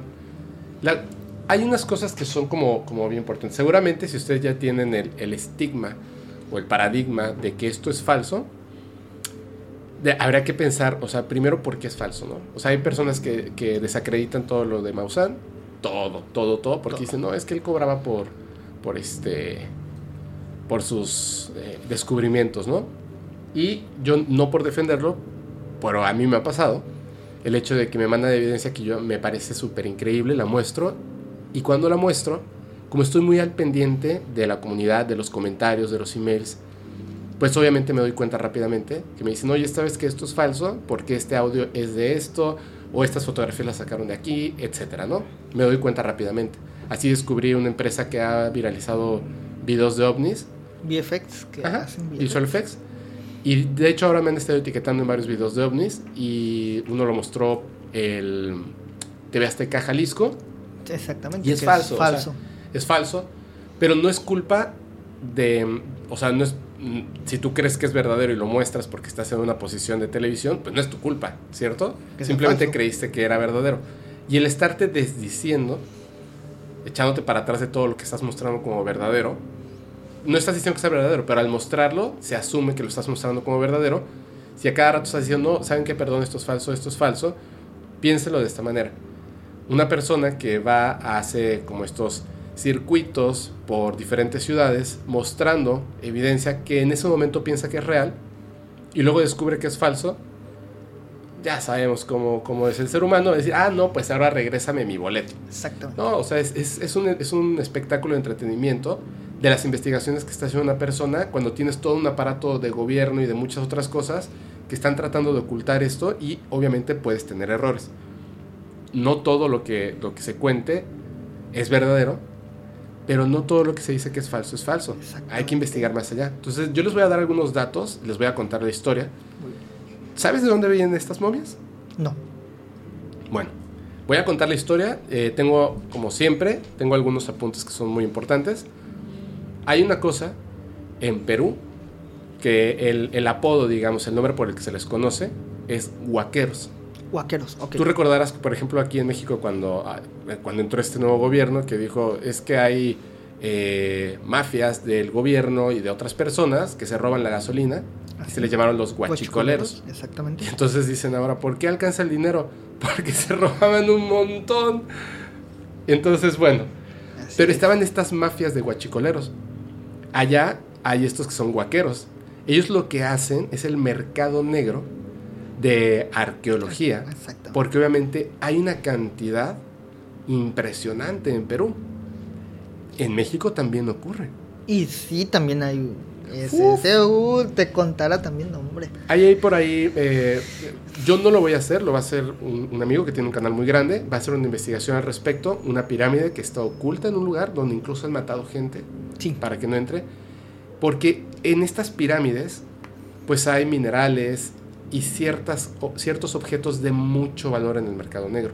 Por ejemplo, la, la manera más fácil de venderlo, porque ¿cómo es el mercado negro? La manera más fácil de, de vender estas piezas es, por ejemplo, imagínate que, que en el patio de tu casa en un pueblo descubres un yacimiento de pirámides y construcciones Sí. que las cubrían, son como montecitos, y empiezan a escarbar y a mover sin cuidado, como lo haría pues un arqueólogo de profesión, sin cuidado, no me importa, este pedazo de barro no me importa, pum, bye, lo destruyo. ¿Qué están buscando? Por ejemplo, una, eh, no sé, un- unos pendientes, Má- máscaras de jade, no Máscaras sé, de cosas jade. de valor sí, realmente. piezas de oro. Imagínate que te encuentras un, un brazalete de un eh, tlatoani de oro. No. Pues no lo vendes como un brazalete de un tlatoani. Simplemente agarras y la pieza de oro la fundes y vendes el oro. Exacto. Eso es lo que hacen. Ese, digamos, es una parte del mercado negro. Estas, en, en Perú, en estas zonas, había mucho de estas piezas de oro. Wow. ¿Qué es lo que hacen los guaqueros en el desierto, que es muy, muy grande, donde están las, este, las figuras estas, ¿cómo se llaman? La- las líneas de La Nazca. línea de Nazca. Y en toda esta zona, que es muy, muy, muy, muy grande, es un desierto grandísimo. Grandísimo. Entonces, eh, lo que hacen ellos es que caminan y descubren cosas y entonces no dan aviso, sino que los guaqueros lo que hacen ilegalmente es tomar estas piezas, eh, y venderlas en el mercado negro. Siempre hay gente que está muy interesada en todo esto. En toda esta historia, para que me comprendan más o menos, hay un francés que se llama eh, Terry. Voy a, voy, a, voy a tratar de decir su nombre bien, espero con todo respeto. Es Terry Yamin. Ok. Esta persona llega a Perú hace mucho tiempo por sus razones tendrá, se enamora de la cultura de Inca. Inca y funda un instituto que se llama el Instituto Incari de Perú. Ok. Él lo que hace es que obviamente pues está todo esto de la corrupción súper fuerte, clásico de Latinoamérica, y trata de preservar muchas de estas cosas, incluso estando en contacto con los huaqueros. Porque uno, o sea, pues él no es un policía, él es una persona que está tratando de, de- de salvar la cultura inca. Y ha hecho muchas cosas muy, muy importantes. O sea, la verdad es una persona de, de mucho valor. Pero resulta que en el 2014, que es cuando comienza la historia, dos amigos que son guaqueros, dos de estos guaqueros, están caminando por el desierto y de repente encuentran así, porque ese es- así es como son sus descubrimientos, encuentran en el piso una lápida de piedra que está obviamente cubierta por la arena del desierto. Y cuando descubren que está esta, esta lápida, algo así como esta mesa, ¿eh? Como esta mesa pesada, la mueven y debajo de esta eh, lápida de piedra encuentran una serie de túneles y cámaras bajo tierra. Un mundo intraterreno. Wow. La entrada a un mundo intraterreno. Hay, hay varios. Hay varios en diversas partes del mundo. Ellos descubren este, que hay varios también en Perú. Descubren esta entrada subterránea y se meten. Se meten y empiezan a, obviamente, a buscar, ¿no? A buscar Sí. piezas y cosas. Pasan por estos túneles y encuentran un enorme salón. O sea, ahí ya se dan cuenta de que no es una caverna, sino que es una construcción humana que tallaron piedra eh, y, y lo construyeron para tener como una, un refugio o algo, ¿no? En este, en este enorme salón encuentran un sarcófago Wow. y en los sarcófagos, como en Egipto, pues obviamente son para como personas eh, de poder y las enterraban con piezas que son muy importantes. Entonces dicen, aquí, dentro del sarcófago tiene que haber algo bueno. Pero la tapa del sarcófago de piedra, pues estaba pesadísima. Y como iban ellos dos, están duro y dale tratando de, de mover esa, esa eh, tapa de piedra, no pueden. Y se regresan a sus casas, pero son horas y horas y horas de caminar. Entonces ellos saben en dónde está este lugar, lo reconocen incluso por piedras en el camino, saben en dónde está este lugar. Regresan y durante varios días están regresando para tratar de, de levantar esa lápida, llevan herramientas, no pueden, hasta que un día se les ocurre y llevan el gato de, un, de un automóvil. Ajá. Un gato hidráulico, lo meten y levantan la, La la tapa. lápida. Lo que encuentran dentro es figuras de sapos Ok. Desde su etapa embrionaria Wow. hasta el sapo ya es Adulto. adulto. Pero son figuras en piedra. Cerebros momificados, Wow. cerebros de personas momificadas, y un montón de objetos de piedra, muchísimos objetos de piedra, que es donde ya empieza lo extraño. Estos objetos de piedra eran unos que algunos dicen que son dinosaurios. No son dinosaurios, sino que son reptiles. Son reptiles, son piezas pequeñas de piedra y otras que es como una esfera con algo alrededor, que lo ves y claramente pareciera lo que hoy conocemos en la cultura moderna como un ovni. Pueden ser otras cosas, Sí. por supuesto, pero entre eso habían figuras de piedra pequeñas, como del tamaño de, ¿qué será esto? Como 10 10 centímetros centímetros. de rostros alienígenas, Bueno.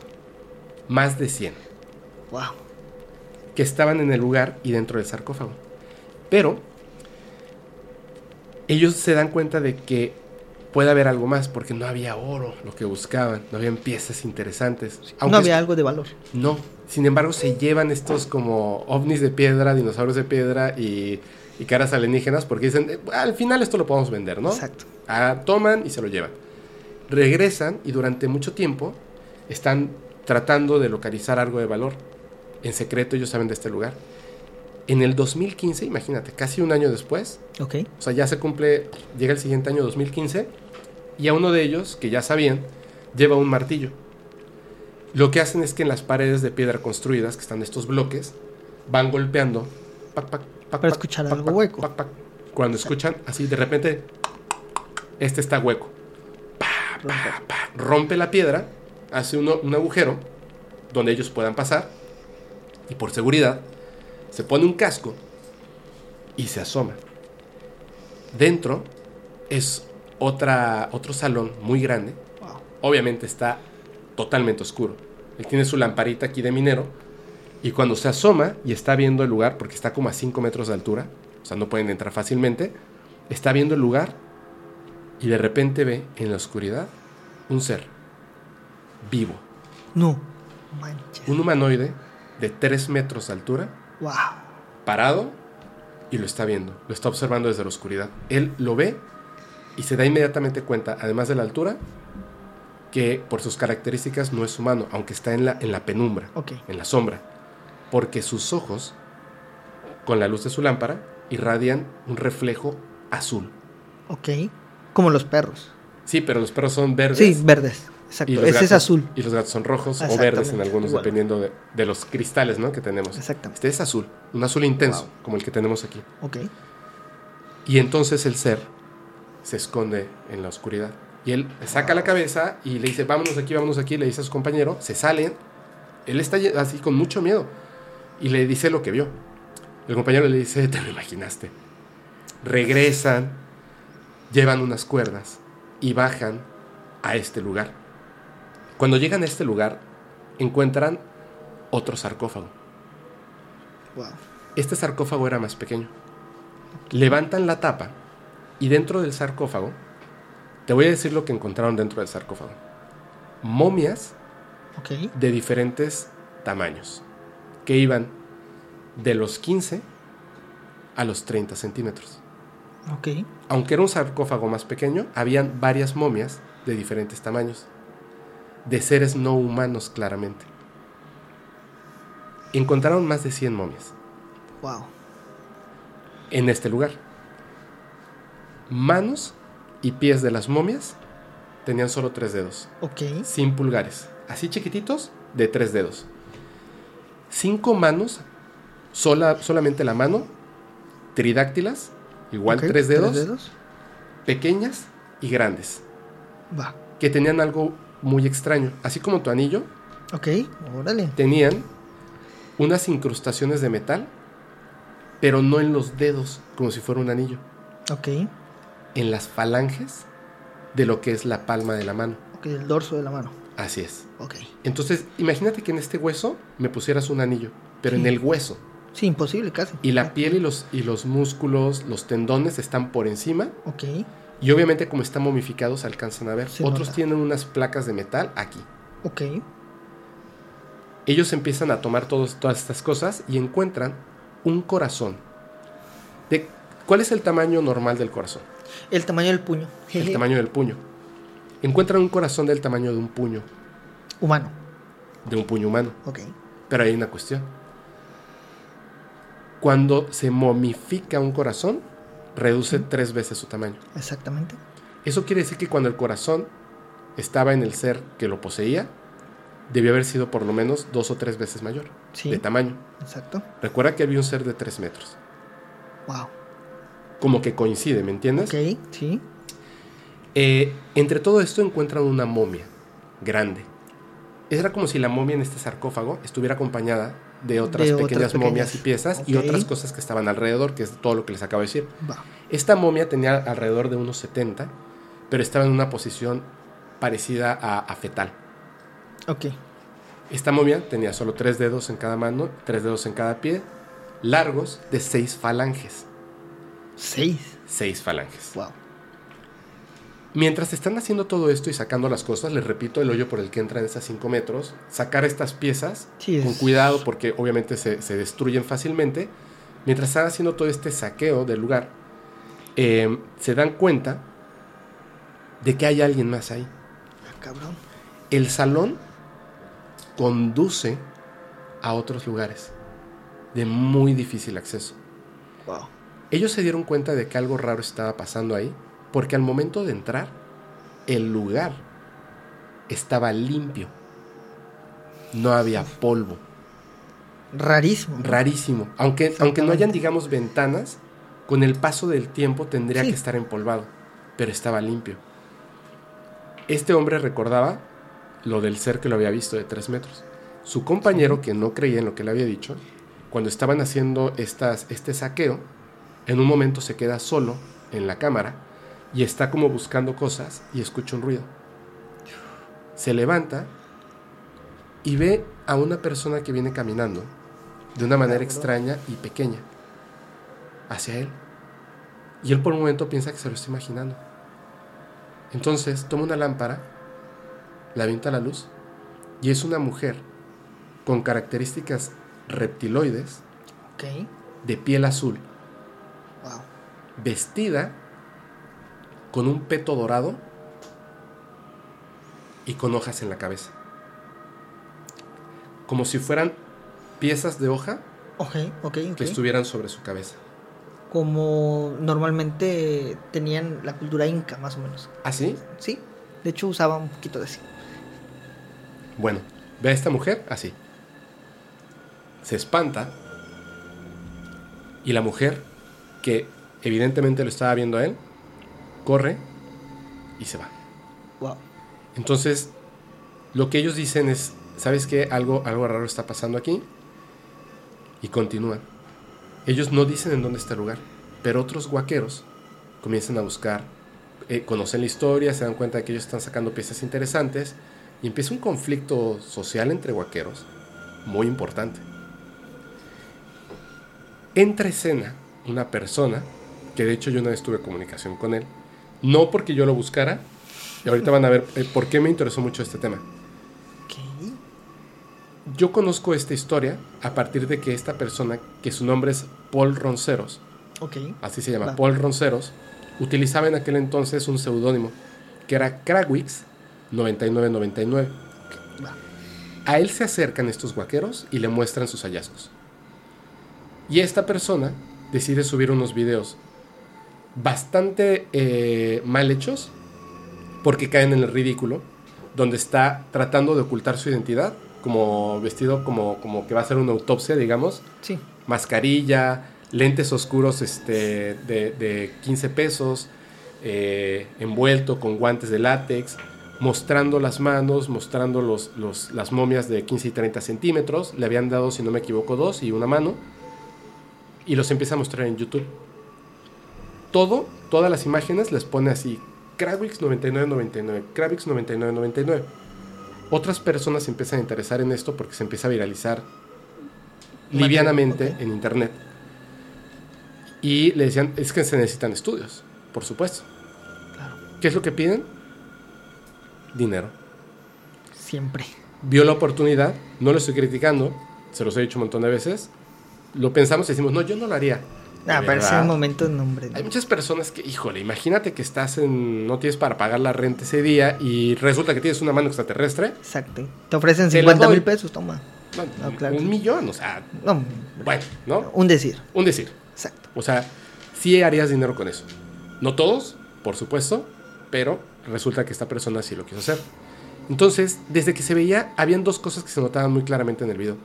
Que las momias si tú la hubieras visto o un doctor, inmediatamente dirías, eso no es un, nunca fue un ser vivo porque no coincide su anatomía con un ser que pudiera caminar de forma bípeda.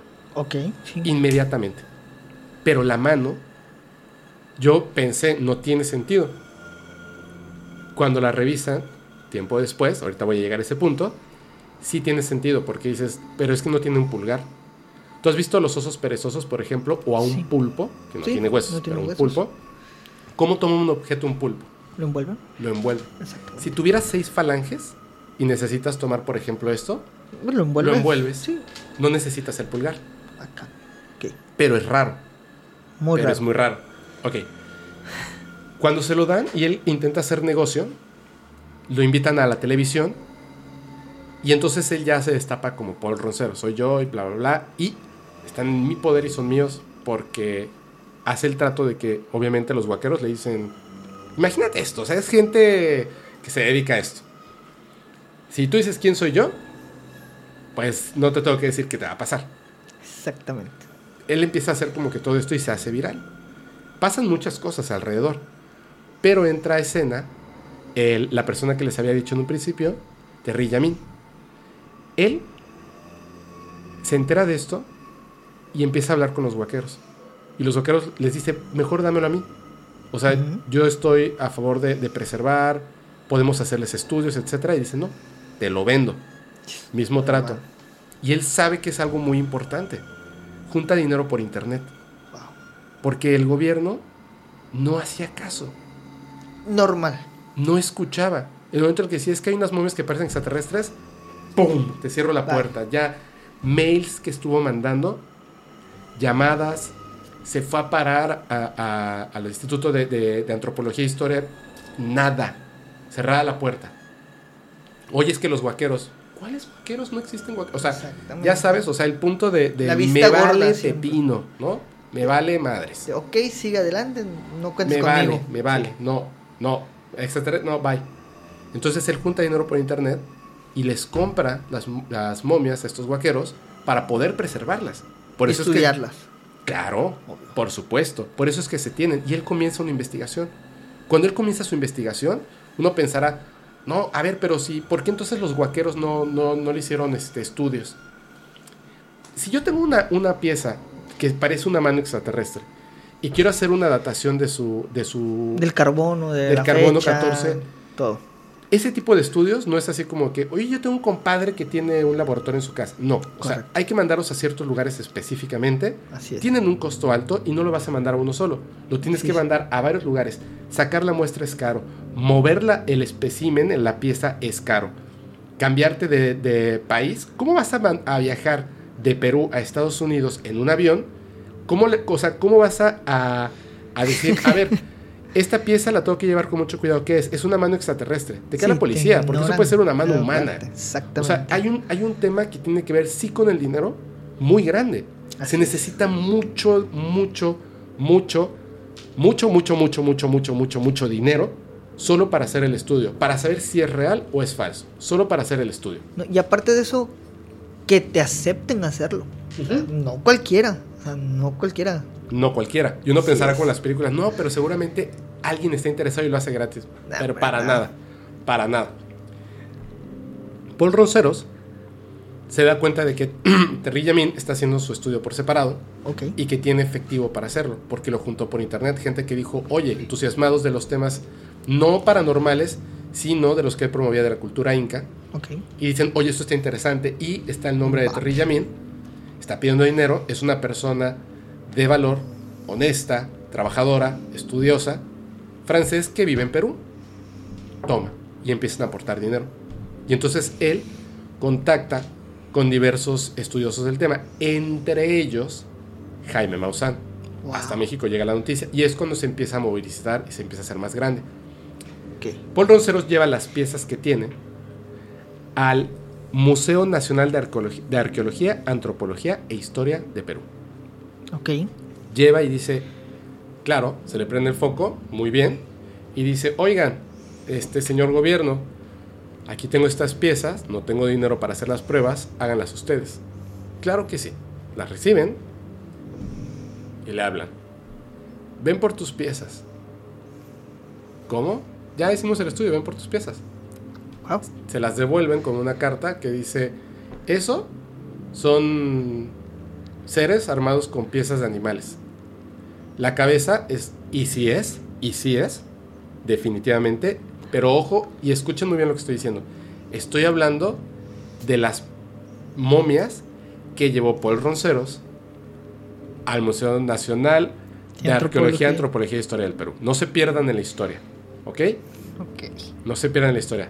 Se lo regresan y dicen, es la cabeza, el cráneo de un gato, puesto al revés, le hicieron los agujeros para los ojos, y entonces tú cuando ves el cráneo al revés, pues sí notas algo que es, eso sí es algo real, Es una morfología diferente.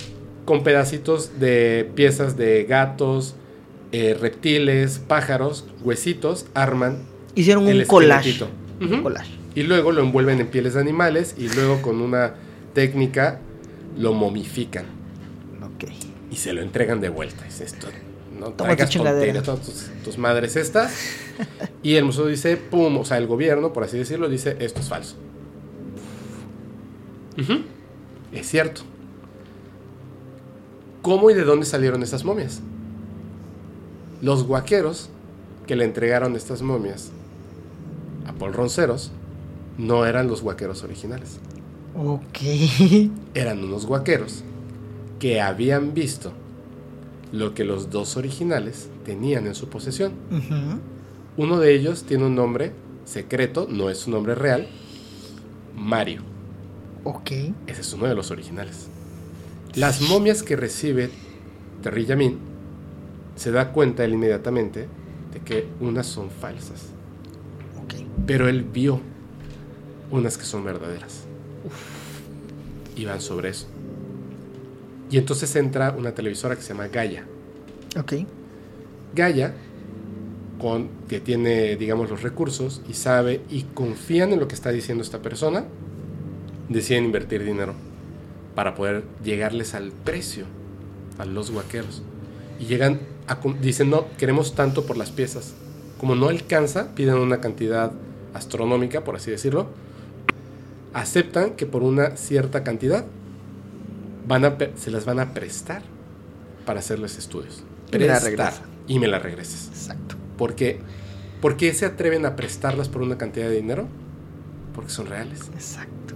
A diferencia de las otras que sí, quédatelas. Sí, son gatos, son colecciones. ¿Sí?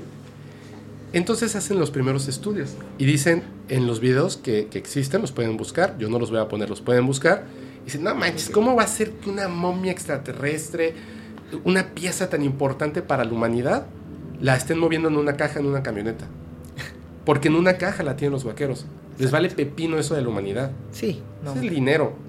Las ponen en una caja y van así de, así, en- llévatela ahorita y me la traes en cinco horas. Y si pudieran, lo mandaran por paquetería y ahí nos vemos. ¿Sí? Sí. Tal cual. Y hacen, empiezan a hacer los estudios. Obviamente esta persona, el señor eh, Ronceros, se molesta mucho. Porque hacia él, que le vieron la cara a los guaqueros, Quedó como payaso. quedó como un payaso. Exacto. Quedó como un payaso. Y luego cuando Gaia empieza a hacer todo esto, le pasa lo que le pasaría a muchas personas, que dicen, pero es que yo empecé la investigación, yo lo di a conocer. Sí, ¿tienes tú momias extraterrestres? No, ok, no, No, me importa. sí. No, ¿Qué voy a hacer? Te voy a dar dinero a ti porque tú fuiste Te el voy a dar los créditos porque las tuyas son falsas, ¿no? Sí, Claro. o sea, ¿y te- ¿el primero de qué? ¿De darle dinero a guaqueros? Entonces no es mala onda, pero mm, no salió. Y cuando toma esto Jaime Maussan, y lo toma Gaia, y lo toman otras personas, hacen unos estudios de estas piezas. Y empiezan a sacar videos. Y Krawix 9999 por Ronceros, que ya sabíamos quién era, se volvió el principal enemigo de esta idea y trató con todas sus fuerzas de ridiculizarlo, al grado extremo de que cuando estaban haciendo la presentación de las pruebas científicas, yo estaba en ese chat porque estaba interesado y seguía todas las noticias. Y en ese mismo chat estaba Paul Ronceros. Diciendo. Desde su cuenta de Krawix9999 Ok. comienza la transmisión en vivo, comienza el chat. Es falso, es falso, no lo crean, no lo crean, es falso, son cabezas de gato, es falso, es falso. O sea, una cantidad absurda de mensajes. Y yo le escribí y le dije, Paul, Cálmate. porque yo sé que se llama Paul Ronceros, le dije, oye, Paul Ronceros, cálmate. O sea, que no te hayan invitado a estar en la fiesta del descubrimiento científico de si es fraude o no, que todavía no lo sabemos porque todavía no nos muestran los- lo que descubrieron científicamente. O sea, estás actuando como un niño. Estás actuando como un niño haciendo berrinche. Que le quitaron su juguete. Sí. Literal. Y no, no, así, casi, casi, tú, pip, así, ya Sí. sabes. Y seguía y seguía y seguía. Y yo le decía, tranquilo, es que a lo mejor esa no es la forma de llegar a eso. Yo estoy seguro de que, de que todas estas personas que estuvieron involucradas en el estudio serio de las cosas, como pudieron, no era más fácil que te acercaras a ellos y les dijeras, oye, yo conozco unos vaqueros, a mí me entregaron estas piezas, está pasando esto, y te sumaras a la investigación Así es. pero perdió su oportunidad. Y la neta, imagínate que eres las personas que están llevando a cabo este, esta, esta investigación. Si vas a entrar a ver el chat, por supuesto, porque es algo muy importante. Y ves que ese, esa persona está, bueno, como... Es la única que está ahí. Sí, o sea, está despechado y está con todo, ¿no? Y, y tratando de acudir. O sea, ¿quién me quiere entrevistar? Para de- tirar Para desmentirlo. basura ¿no? de otra persona. Entonces, yo, y es una cosa que siempre digo, Si puedes hablar bien de alguien, habla bien. Y si puedes hablar mal de alguien, pues omítelo. Yo lo estoy haciendo en este momento y, y repito, o sea, no es mala onda con el señor Paul Ronceros, lo entiendo. Solamente que, que llegó un punto en el que afectó mucho la credibilidad de las cosas porque él se sintió afectado. Se ridiculizó tratando de ridiculizar a otros. Sí, Lamentablemente. lamentablemente. Y no es que esté mal, porque las personas, cuando estamos, como dicen en, en- en México y el mundo, no sé, bueno, pero cuando es- estás caliente, no piensas con la cabeza. Exactamente. Entonces, obviamente, y se entiende porque tuvo tan cerca, tan cerca él pudo haber sido el principal descubridor de esto Así es. y se lo arrebataron de una manera terrible porque confiaste en personas en las que no debiste confiar. Así es. Perdón. Yo espero que, que- no sé qué estará haciendo el señor Porronceros, pero espero que, que- haya tomado como una postura ya, ya más este, uff, ya, ya se me fue el enojo, etcétera, y estoy seguro de que puede tener muchas cosas que pueden ser muy importantes para esto o para otras investigaciones. Estoy seguro, pero en esta historia lo que se vivió, lo que se vio, digamos, desde la pantalla es que te vieron la cara, hermano, y te dolió mucho. Y está bien, o sea, que, ay, me vieron la cara. Perdí dinero, miles de cosas, credibilidad, que es lo más importante. Sí, y, caray. no, hombre, y, yo tratando de recuperarla, la perdí más. No, está cañón. Exactamente. Entonces, llega el año 2018, porque estas investigaciones tardaron mucho tiempo. ¿Te acuerdas que te había dicho que estos primeros guaqueros, los Ujú, Los primeritos, primeros dos. habían encontrado una momia que medía como unos 70, Sí, que estaba en una posición parecida a la fetal? así. Lo que ellos llevan al estudio, que ahorita les voy a decir quiénes hicieron las investigaciones, Uf. que eso es bien importante, entre esas piezas hay una pieza de un bebé, una momia bebé, tridáctila, que le ponen de nombre guaguita, que significa bebé. Bebé. ¿Ok?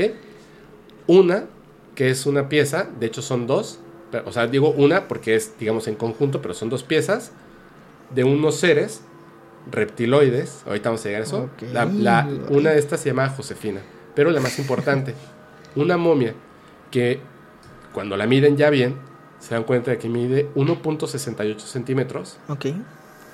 y que le ponen de nombre María. Todo el mundo dice, ¿por qué María? Yo pensaría en cuestiones religiosas, Sí, ¿cierto? así es. La razón por la que le pusieron María es porque la persona que la descubrió, su seudónimo es Mario, el guaquero original. guaquero original. Ellos llevan estas momias a, la- a- a estudios. ¿Quiénes hicieron los estudios? Es así. Échalos. Biotecmol de Ok. México. Instituto de Medicina Genómica de México. Genetec en Sri. Lanka. Lakehead University Paleo DNA de Canadá. Sarah Kowo del PhD, Francia. Universidad Federal de San Petersburgo y el Instituto Médico Genérico, Genérico de Genes Sí. de Rusia. O sea, no cualquiera. No cualquiera. ¿Por qué escogieron tantas? Fueron las que aceptaron, cobraron por hacer los estudios Normal. y se les mandaron partes no solamente de- del exterior, Ok. óseas. Óseas y de otras partes, a- además de, de hacerles eh, este, placas y más. Esta, esto, digamos que es de donde puedes obtener el de- eh, ADN. Ok. lo dividen así. Sacan un trozo de hueso, pac, pac, pac, pac, pac, lo dividen. Van este para va para. Rusia, este va para Francia, este va para Canadá, este va para México. De este, pac, pac, pac, pac, pac, este va para acá. Todos tenían sus propias piezas. Todos tenían las placas. Todos tenían el estudio. O sea, en las piezas. No las piezas físicamente, porque Sí. recuerden que se las llevan los, los, los guaqueros Guaqueros. Pero tenían el material genético, tenían el estudio, digamos, de la fotografía en rayos X y más, tomografías, para que hagan el estudio personal hiper capacitado para esto. ¿Por qué digo hipercapacitado? Porque si yo tengo un amigo que es médico y le saca una radiografía a una mano alienígena, me va a hablar desde su punto de vista, pero él es médico. Exactamente. Y tú, tú lo sabes perfectamente. El estudio de la medicina del cuerpo humano es Infinito. infinito.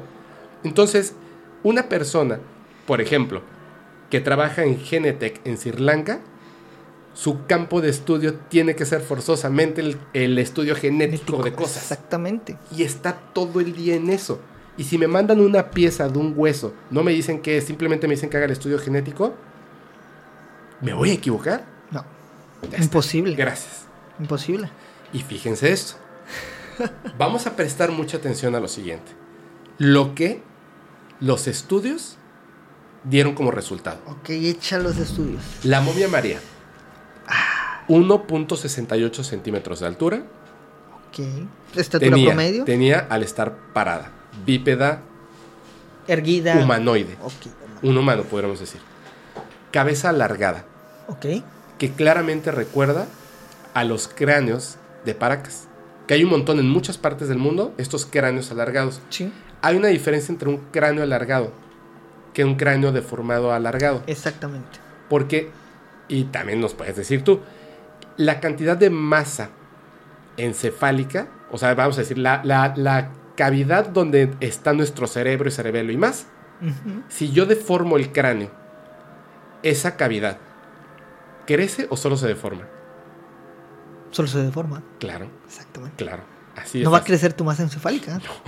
O Si sea, no lo que vas globo. a exactamente lo que vas a lo que vas a hacer es vas a alargar el, pero no vas a alargar el contenido, porque eso es imposible prácticamente. Así es. Solamente toma la forma, o sea, no. Lo que tienen eh, de en común estos cráneos que son alargados y no modificados y alargados es que su, su cavidad donde va el cerebro es más grande que la del ser humano normal, Ok. que la del Homo. Coincide. Esta era, el cráneo tenía 1650 centímetros cúbicos, que es igual al 19% más grande que el de un ser humano. Ok. 19% es Hacia mucho atrás. hacia atrás. Ok. Como Nos los sales. va. Ya, ya, wow. Tres dedos en manos y pies, de manera natural, no armada. Ok. Carece de pelo, tiene glándulas mamarias y pelvis ginecoide, que quiere Sí. decir que es Femenina. femenino. Exacto. Carece de coxis, lo cual es muy raro. Sí. Carece de coxis. De hecho tenemos nuestra historia con el coxis nosotros, porque tenemos la puntita del ¿Por qué, coxis. tenem- por qué tenemos coxis? Es se le llama un vestigio evolutivo Ajá, porque antes teníamos cola. porque somos monos. Exactamente. Venimos del monos. Pum, golpe para.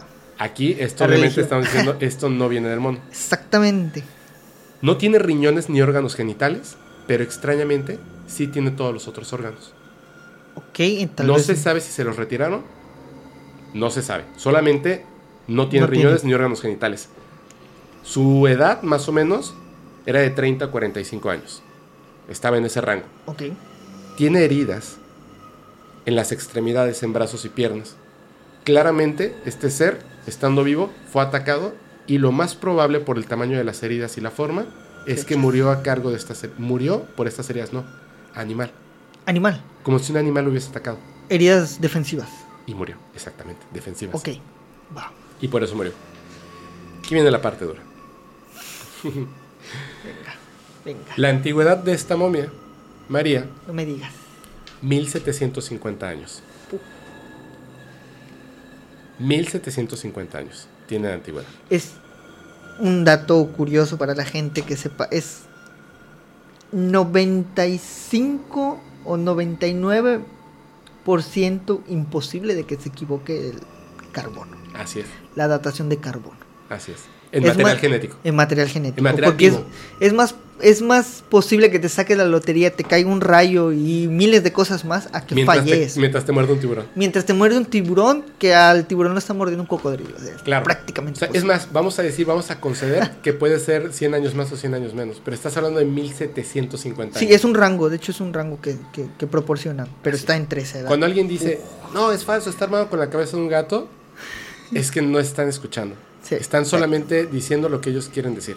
no están escuchando. Lastimosamente, ese es un problema que creo que tenemos todos, de que no escuchamos los datos. O sea, Exactamente. sí, ajá, sí, sí, pero bueno, te los están mostrando y no cualquier persona. Oye, si me estuviera hablando, perdón, un laboratorio de aquí famoso con un muñequito blanquito, te dirían, "No, hombre, sí. Todos estos laboratorios, todos, en el caso de la momia María, concuerdan que es un objeto original, no armado, que fue un ser vivo, que caminó, Uf, que estuvo vivo, que vivió en el planeta Tierra, que fue real. ala, Todos concuerdan con lo mismo. wow. Y en el estudio genético encontraron algo bien interesante. Solo el 30.8% corresponde al código genético humano. No se me confundan. Los animales tienen parte del código genético humano. Así es. Y nosotros tenemos pistitas de Rasgos. otras cosas. Es decir, el código genético se parece. Se parece, pero Mm. nos hace distintos por Sí. muchas cosas unas cosas a otras Exactamente. ellos digamos que en su código genético comparten un 30.8% Con de lo que es como el, de- como el nuestro. Se parece. Quiere decir que no es humano, Exactamente. pero también quiere decir que hasta cierto punto se podría decir que no es extraterrestre, Así es. porque concuerda con la realidad biológica de este planeta, aunque no es humano. ¿Ok? Por eso dije, ojo con esto. Yo no creo que sean extraterrestres. Al final voy a decir mi teoría y esto es solamente la primera parte. Me voy rápido con los siguientes. Guaguita, el bebé. El bebé. Súper importante. Dice que tenía más o menos 1.5 o 2 años de edad. Aunque estaba bien momificada, el material, por ser un bebé, estaba muy perjudicado. Sí. Muy perjudicado. Entonces el estudio no es muy claro. Y ellos todos dijeron, eh, Sí, no está son- perjudicado, no, no, no, en esto sí no podemos meter las manos al fuego. No te aseguramos. No te podemos asegurar. Pero hay una cosa. Inmediatamente se dieron cuenta de algo. Ese bebé, cuando nació, tenía cinco dedos en cada mano y cinco dedos en cada pie. Y se les Ok. se le amputaron dos dedos de cada mano, dos dedos de cada pie. Para hacerlo tridáctilo. No era, Ok. no era. Su capacidad craneal es mucho mayor que la de un ser humano normal. Mucho. Por mucho. mucho. Carece de órganos, que quiere decir que se los retiraron. Y de hecho, sumando a esto, tenía una, una herida de un objeto cortante en el vientre. Es decir, lo abrieron, le retiraron los órganos, le amputaron los dedos para hacerlo pasar como María. Ok. Pero es de la, de la misma época. Va. Y de lo que pudieron obtener se dieron cuenta que solamente el 25% de su código genético corresponde con el Homo sapiens. Repito, no quisieron meter las manos a esto. Sí. Puede ser que esto sea algo parecido a un humano, pero tampoco era humano por la, eh, la capacidad craneal. Puede ser algo intermedio, algo raro, una deformación, por supuesto. Hidrocefalia, no sé. Pero la Hidrocefalia. no te hace crecer el cerebro, solamente es agua pero acumulada. como es bebé y Sí, sí, igual. sí. y- Es difícil llegar a esa Exacto, conclusión. Por eso ahí no meten las manos al fuego. Exacto. Y además porque sí descubrieron que sí amputaron dedos Así para hacerlo es. parecer tridáctilo, es decir, estos dos. Va. Entonces aquí podemos estar, en el caso de Guaguita, claramente podemos estar ante un fraude, pero la cuestión es esta. Un fraude perpetuado hace 1750 años. ¿Quién se va a tomar la molestia? Yo te voy a decir al final lo Cuéntame. que yo opino, mi teoría. Y el último, vamos a hablar de Josefina. Porque después encontraron otros. Sí, pero. Josefina específicamente, y a los cuales también se les hizo estudio. Pero Josefina específicamente. Este ser, este ser, 60 centímetros de altura, Ok. características de reptil, Uf. sin pelo, sin, pa- sin pabellón auricular, sin tabique nasal, piel queratinizada, es decir, escamas. escamas. Escamas. O callosas, puede ser. Pero En- más en escamas, caso son más escamas, escamas. Son escamas. Tienen así como que la piel está La ahí. piel encima. Ahí está. Así. Hasta, de hecho, sus como huellitas digitales son totalmente distintas. Como un gecko. ¿Has visto las manitas del Exactamente, gecko? exactamente. Ah, caray. Tiene todos los órganos internos. Este no le removieron nada. Carece de radio, cúbito y peroné. Ok. tiene tres dedos en manos y pies.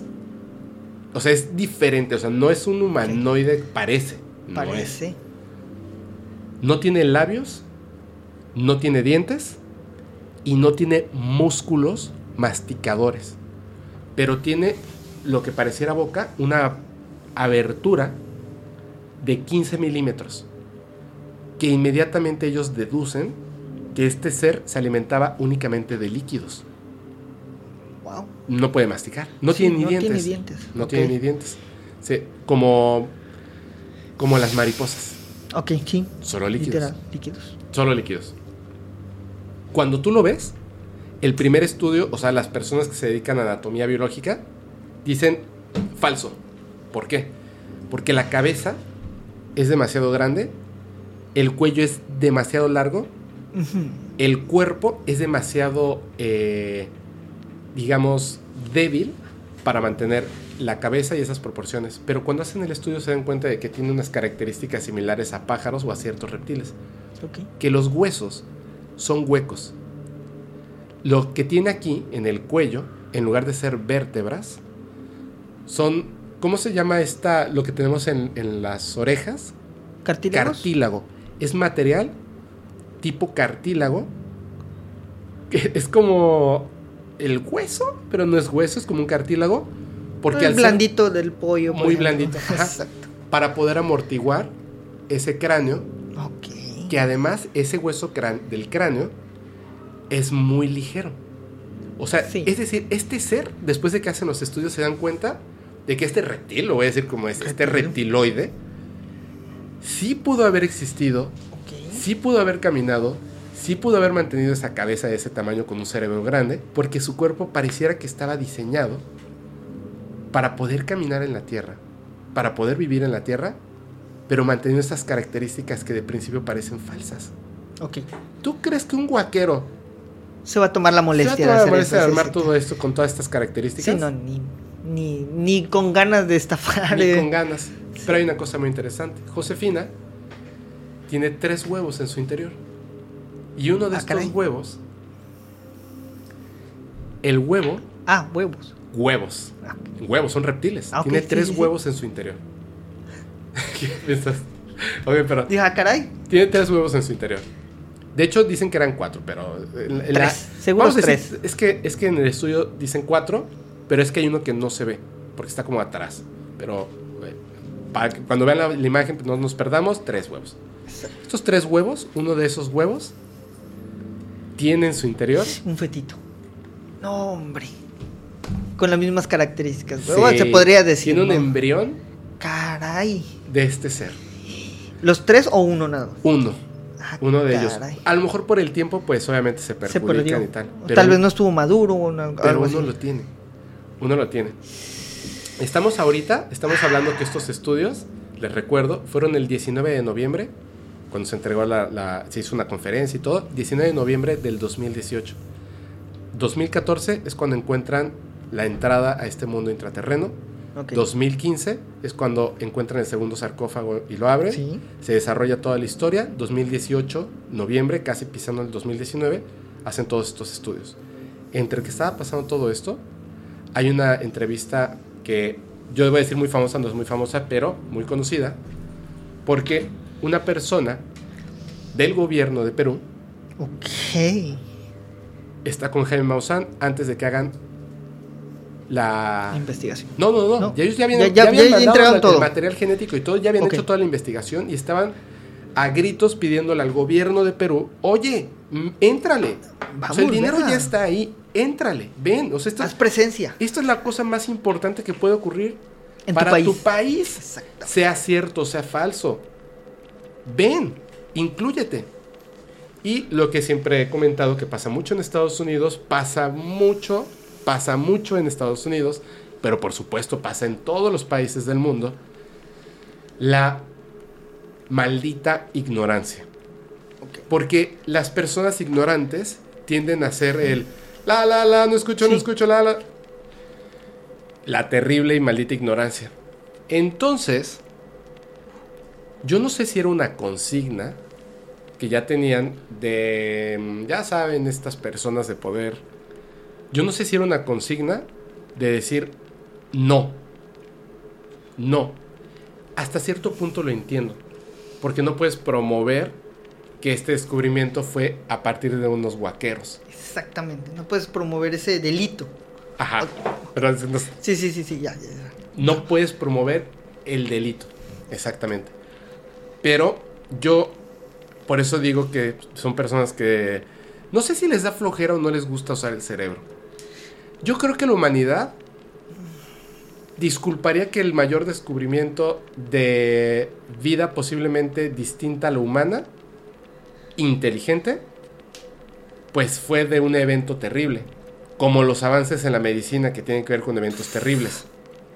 Podemos borrar de la historia a los guaqueros, Sí, pero no darle la espalda a un descubrimiento científico tan Así importante, tan importante, porque si tú ves y estudias y escuchas cuáles son los puntos importantes y cuáles no, ellos presentan esto, ellos no están diciendo que Guaguita sea un bebé extraterrestre, ellos están diciendo que Guaguita le emputaron estos dedos a la momia.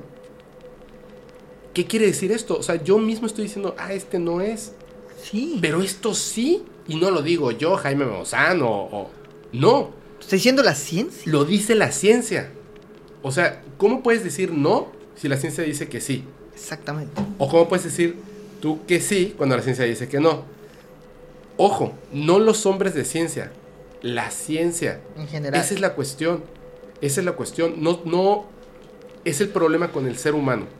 Es muy Sí. grande. Entonces, están en, en una entrevista en televisión, antes de que, de que haga la presentación, Jaime Maussan y el equipo que conjuntó para demostrar los descubrimientos que habían obtenido estas, eh, estos, estas instituciones con hombres y mujeres de ciencia que se dedican a esto, con estudios específicos para demostrar si era real o no. Y esta mujer, que no voy a emitir el nombre, ahí en la entrevista, ustedes lo voy a poner unos segunditos para que vean, está, no, es que no, no puede ser, no, no. Oye, pero a ver, permítame, escuche, no, no, no, no, no, no, espérame, escúcheme. Es que tenemos los estudios. No, no, quién sabe quién hizo los estudios. No, te puedo decir quién hizo los estudios, pero no, El Oye, no, pero no, nada más. no, no, así. Y le dijo, son cabezas de gatos con pedazos de mer. No, no, no. Hay unos que no. Así, o sea, de que ni siquiera lo dejaban hablar. O sea, una cosa así que yo decía, Frustrante. por favor, por ti votó. O sea, hubo muchísima gente que votó para que llegaras a ese puesto para que nos. Bueno, no nosotros, pues yo no soy peruano, pero a los peruanos para que los representaras. Y creo que lo, lo primero que, que pedimos de las personas que están en esas posiciones de gobierno por las que votamos, aunque sean plurinominales y no votamos, es antes de que tú hables, cállate y escucha. Exacto. Por favor, me estás representando.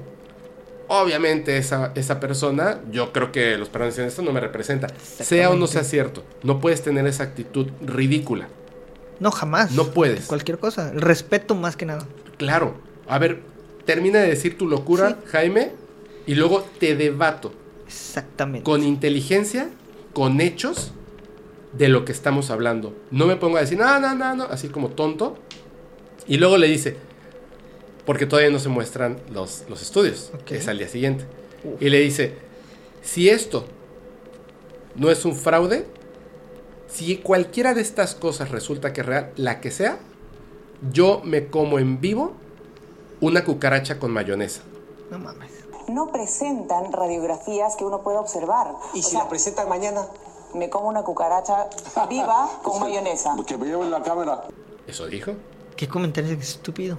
Bueno, pues al día siguiente, cuando hacen y muestran todo lo que ya les conté de los estudios, Jaime Maussan dice, ¿Y la cucaracha con mayonesa? usted me dice cuándo y dónde, porque yo la quiero ver a usted comerse su cucaracha con mayonesa.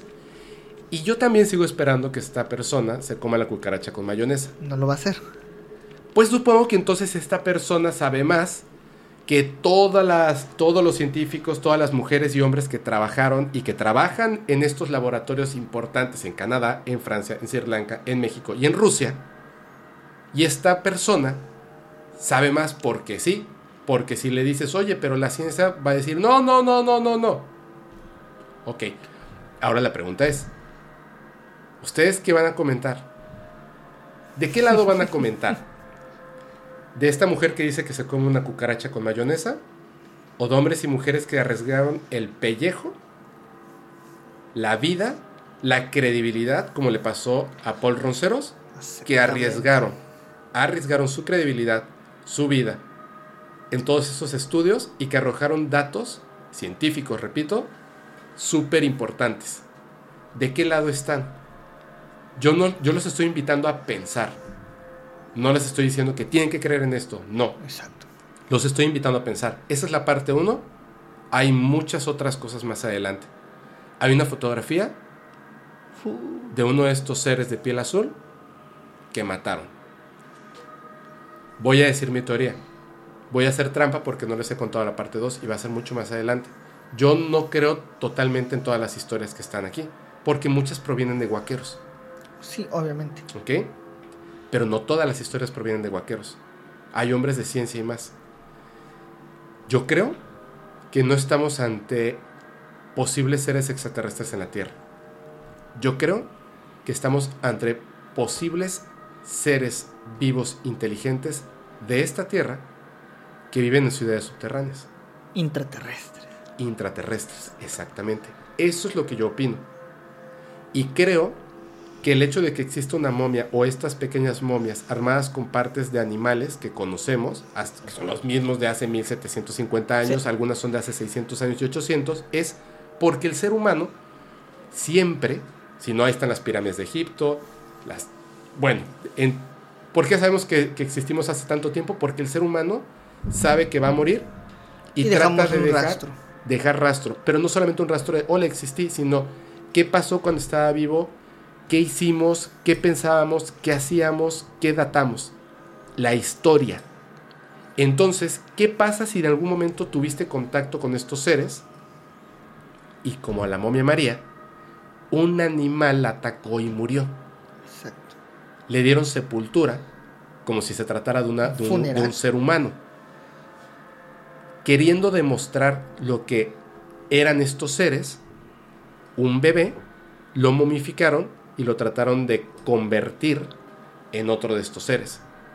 Y con animales a los cuales lamentablemente pues nunca el ser humano eh, en mayoría les ha guardado el respeto que se merecen, vieron quizá otro tipo de seres como Josefina y dijeron, vamos a hacer esto para que perdure en el tiempo y se conozca que están estos seres.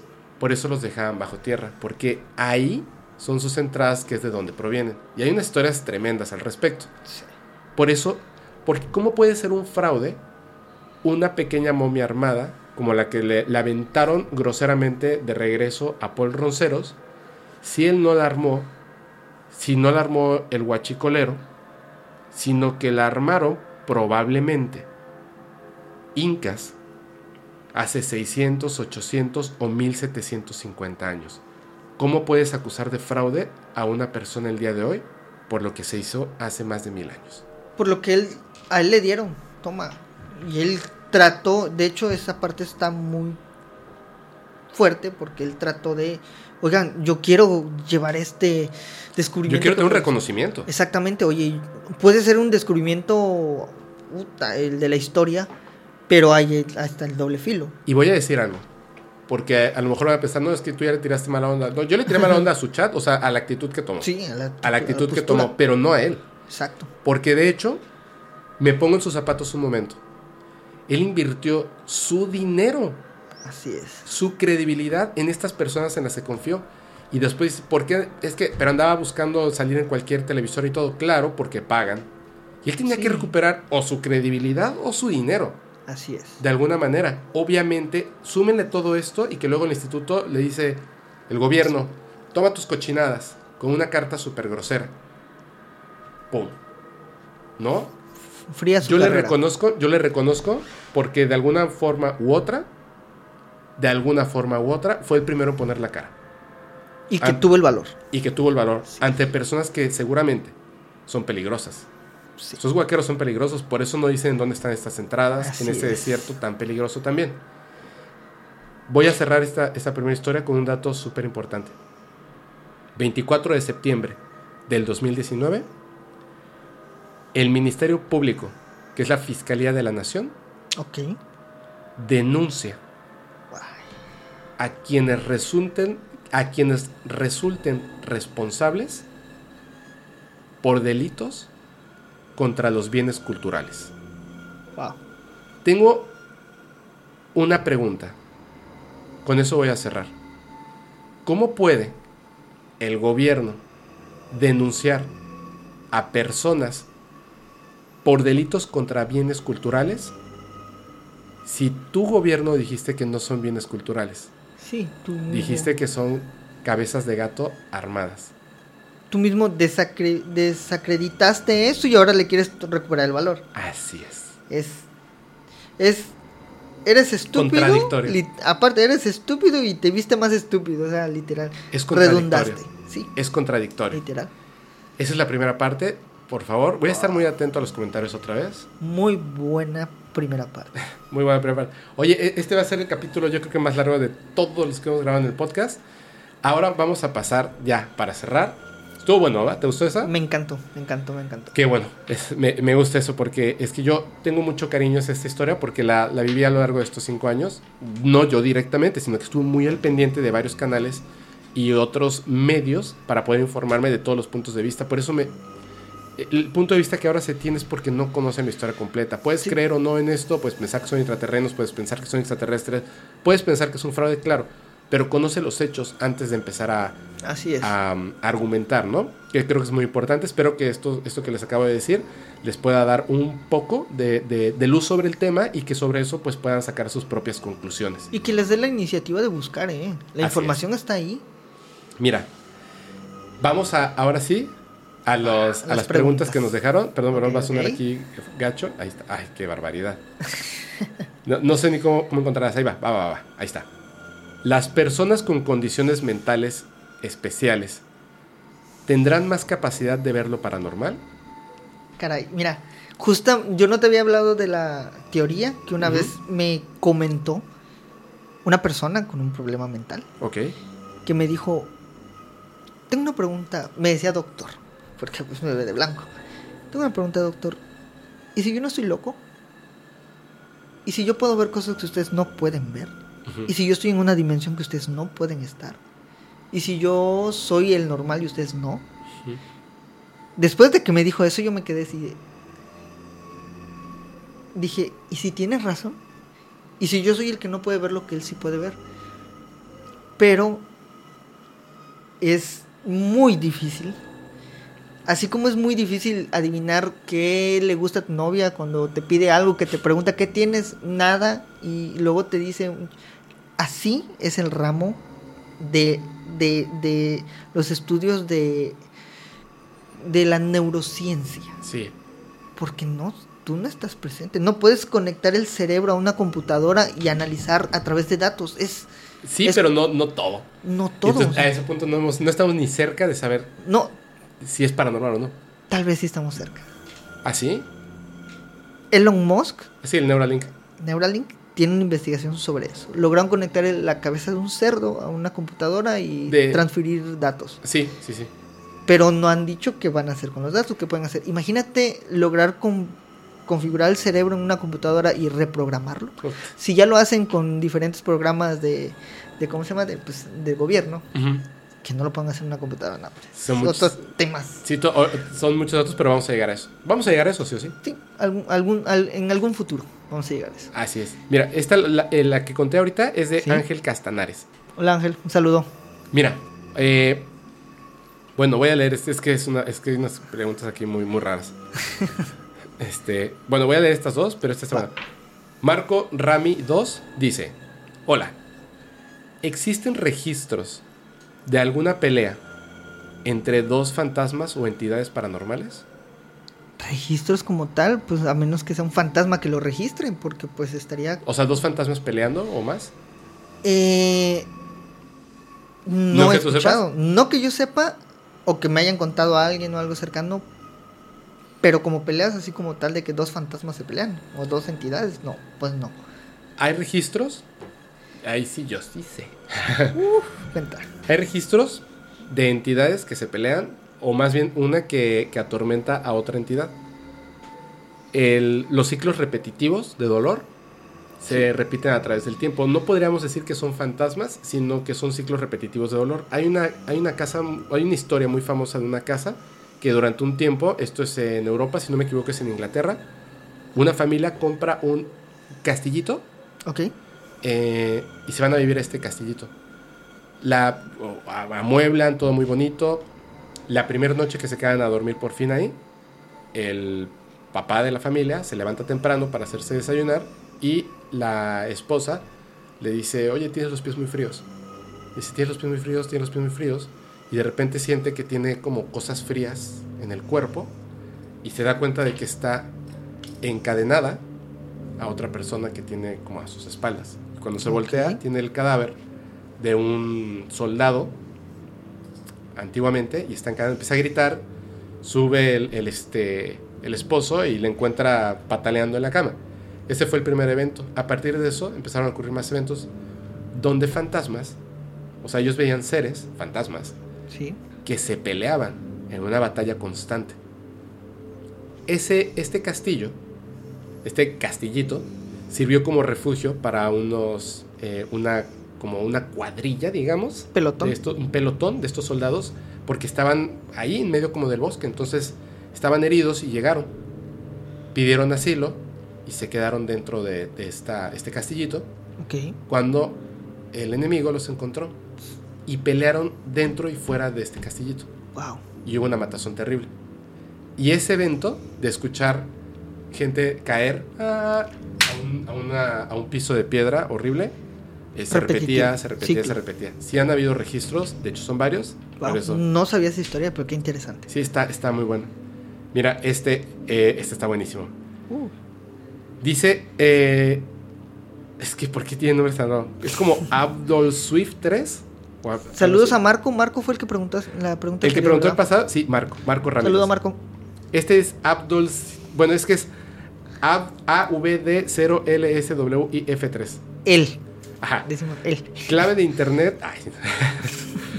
Dice, ¿cuál será el motivo por el cual seres extraterrestres podrían visitarnos?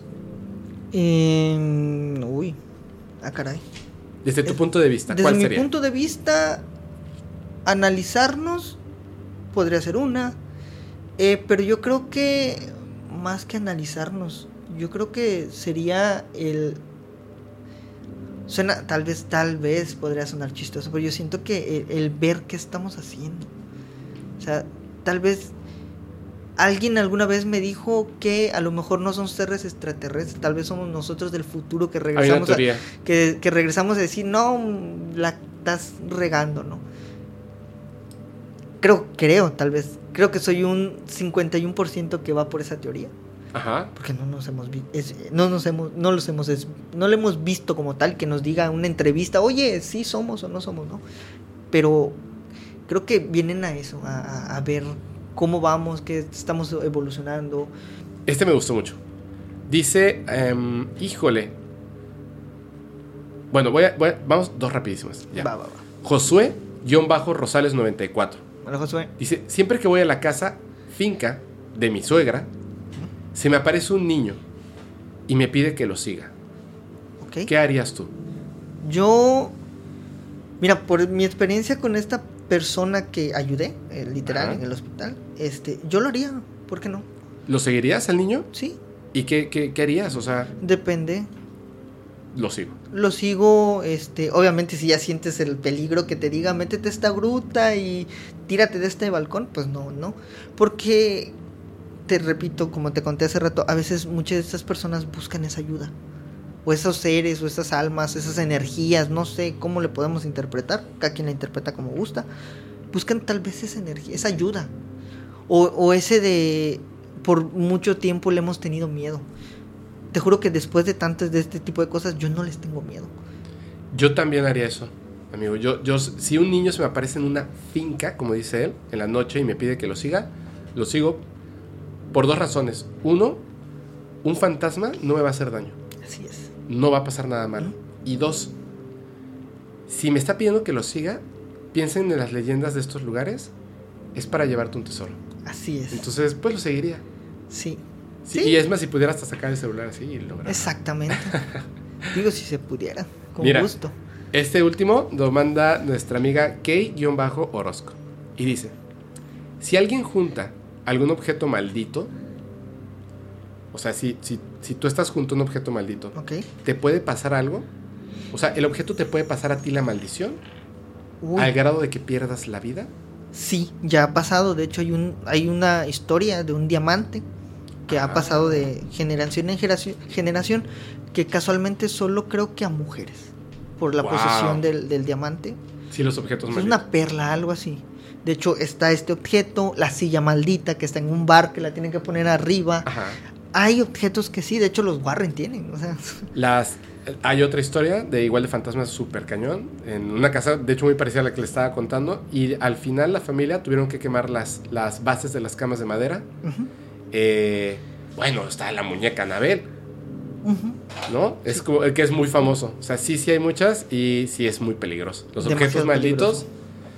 Hay unos aquí en Mérida, ¿sabes? De hecho, eh, casi en todos lados hay objetos malditos. O sea, m- más que maldito el objeto, creo que es la energía que se le, que se Sí. le proporciona a ese objeto. Digo, Sí. ah, esto me trae mala suerte y... Está como, es la programación que Exacto, tiene. y de yo creo que esto, y cada que yo lo agarre me va a pasar algo, ya estoy programando este objeto, que cuando me pase, lo agarre, me va a pasar algo. Sí, de hecho, Creo que es así.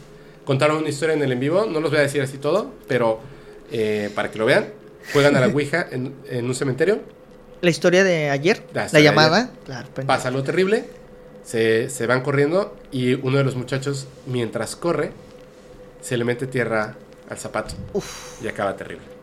Entonces, sí, sí, claro, los objetos malitos sí, por supuesto, te pueden hacer perder la vida, hay que tener mucho cuidado con eso. Así no jueguen es. a la Ouija, no se metan en temas de brujería mala. respeten los panteones, por favor. Respeten los panteones y respeten, respeten las ideas de las personas y respeten a la, a la, a la- a la bruja, iba a decir.